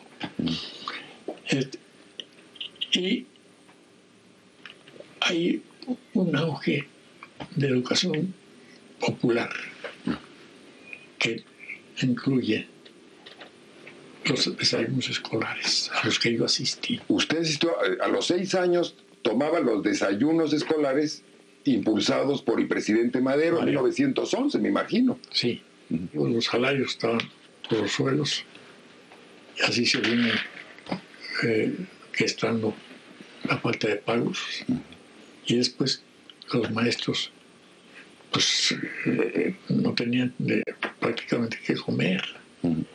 A la huelga, curiosamente, los que pudieron nos aceptaron como huéspedes en su casa y compartimos el hambre. Porque si ellos no tenían para comer, pues tener mayores bocas era agravar el problema. hubo en esa época alumnos de la normal que dormían en la Alameda. Así chuscamente, a uno le robaba un zapato y, y comprar un par de zapatos para nosotros era una cosa imposible. Porque andar descalzos, con un zapato y otro, otro un pie con zapato y otro sin zapato. Una parte de su generación se va a, con Villa a la hacienda de Canutillo, porque Villa también haber pedido maestros, que era tan cre- creía tanto en la educación, el, eh, el revolucionario del norte. Y el otro, el otro grupo se va a Sonora. Usted va a Cananea, ¿dónde va? a Cananea. Y de Cananea todavía a un mineral nuevo que se llama Pueblo Nuevo, en que hay que hacer una hora más o menos en, en- automóvil. Íbamos en la mañana y regresamos en la tarde. Y y hice muy bueno. Ya estaba primero de mayo cerca, cuando eh, los mineros celebraban la, la- el día del trabajo me invitan. Decir, el inspector de las escuelas. Vamos al día 30 de abril a un festival que hacen los, mineros. Y el día primero un desfile. Y suben a ver al palco donde el inspector me había invitado a acompañar. Señor, queremos oír su palabra en nuestro festival. Sí, no, avísenme todos. Yo me quedé muy tranquilo. Cuando sube, ándele, usted me representa. Se me fue el, el aire. Tenía Pero- 17. 17. Pero yo era eh, ya líder estudiantil. Y los mineros quedaron muy contentos. Y al, al terminar el, el meeting, eh, vamos a la presidencia municipal. Por supuesto, el presidente municipal era un minero. Me dijo, "Mira, siéntate aquí y espéranos 10 minutos, 5 minutos. Entra. Efectivamente, hace 10 minutos salieron. ¿no? Chócala, otro me dijo, la mano abras. ¿De qué se trata? Te- acabamos de nombrar asesor. Tienes 5 pesos diarios. Además, a mí me, me pagaba el gobierno de Sonora 10 pesos diarios. Y llegué a tener 15 pesos de primer trabajo. Cuando en México se pagan 4 pesos. ¡Qué maravilla! Muy buen salario. No, estaba, estaba en la gloria. Ahí era director ya de una escuela. Fue su primer trabajo en Cananea. En Pueblo Nuevo. Pueblo Nuevo. Cananea. En Cananea.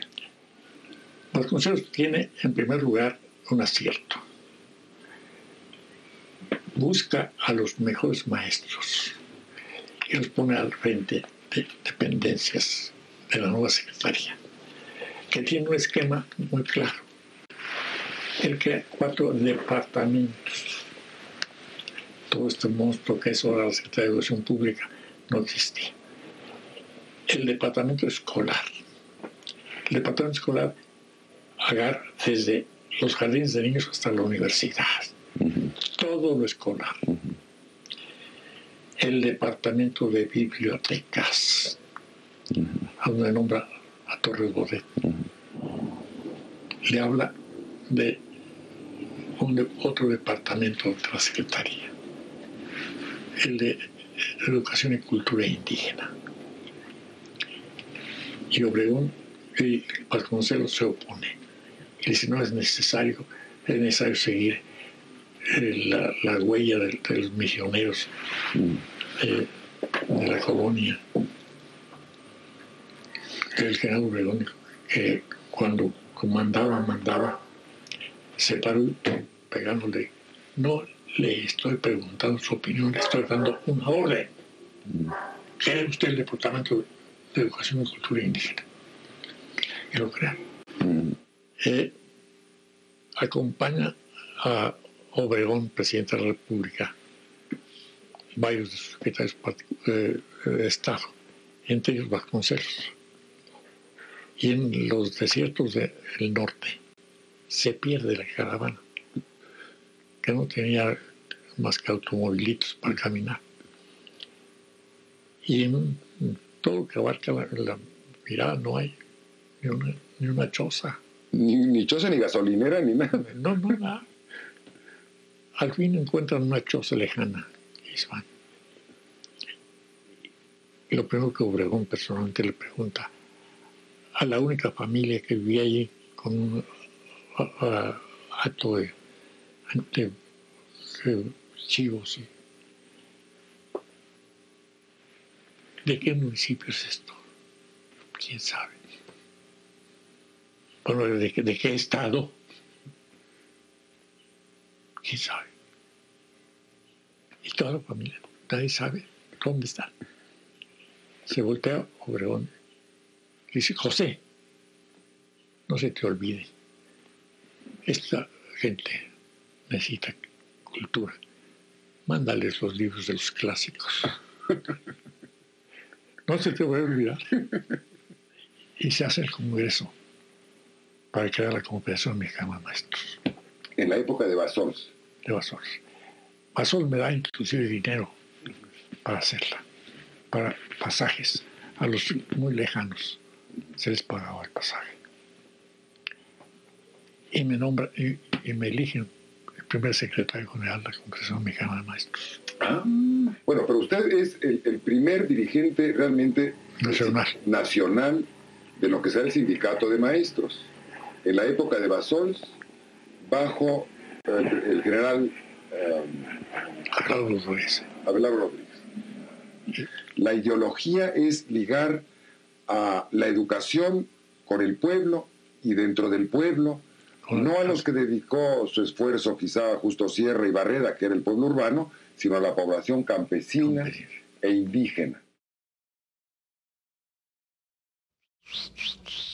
Estamos chiflando acá a nuestro floor manager porque, doctor, qué interesante conversación lo que vimos, lo que oímos y lo que tú también cuentas aquí. Este hombre, muchas eh, cualidades, pero la más importante ser este antecedente del CENTE. Exactamente. En una época donde no existían esas organizaciones. No, no, no, es el, el movimiento realmente de organización de los profesores de México. Se le deben a este hombre del cual fui realmente su, su ayudante y su amigo, ¿no?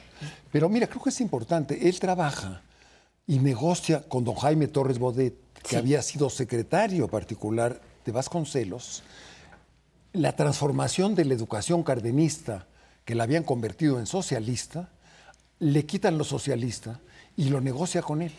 Y ahí es cuando se funda el CENTE, ¿no? Era una cosa demasiado radical. ¿Cuánto tiempo después de que él inició la organización? Ah, pues Unos como 20, 20 no, años. No, no, no, no. el- el- el- Digo, no, más o no, menos ese- ahí no, unos cuantos, seis, siete años después, se hace esto porque es una negociación para quitar la parte socialista, que era muy radical, y crear una cosa mucho más humanista, que es lo que eh, ha sido el fundamento de la Secretaría de Educación Pública desde entonces. ¿no? Exactamente. Pues ya tendremos oportunidad de que nos traigas una segunda parte. ¿Cómo no? O una tercera parte. O que nos sorprendas como siempre y cada domingo, eh, doctor, con, con material, con personajes importantes de nuestra historia. Así será, maestra. Así será. maestra Muy bien, y profesora pupilo. Kelly.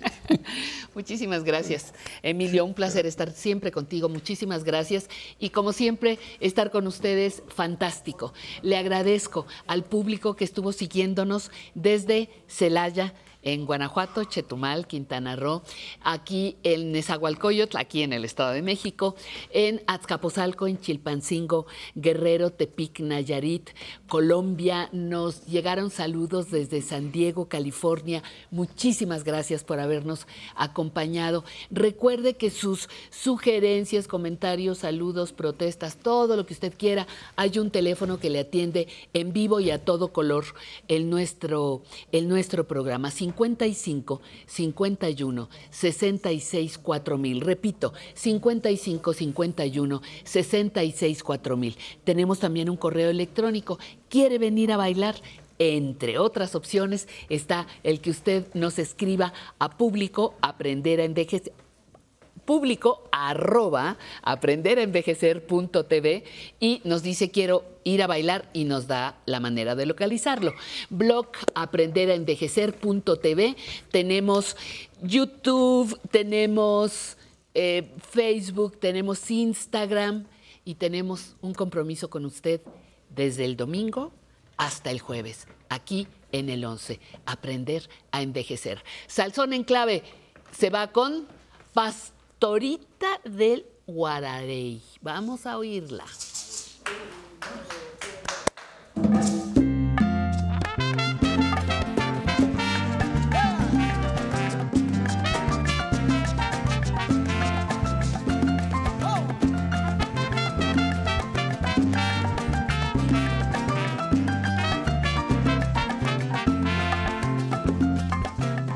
Pastorita quiere guararey conmigo.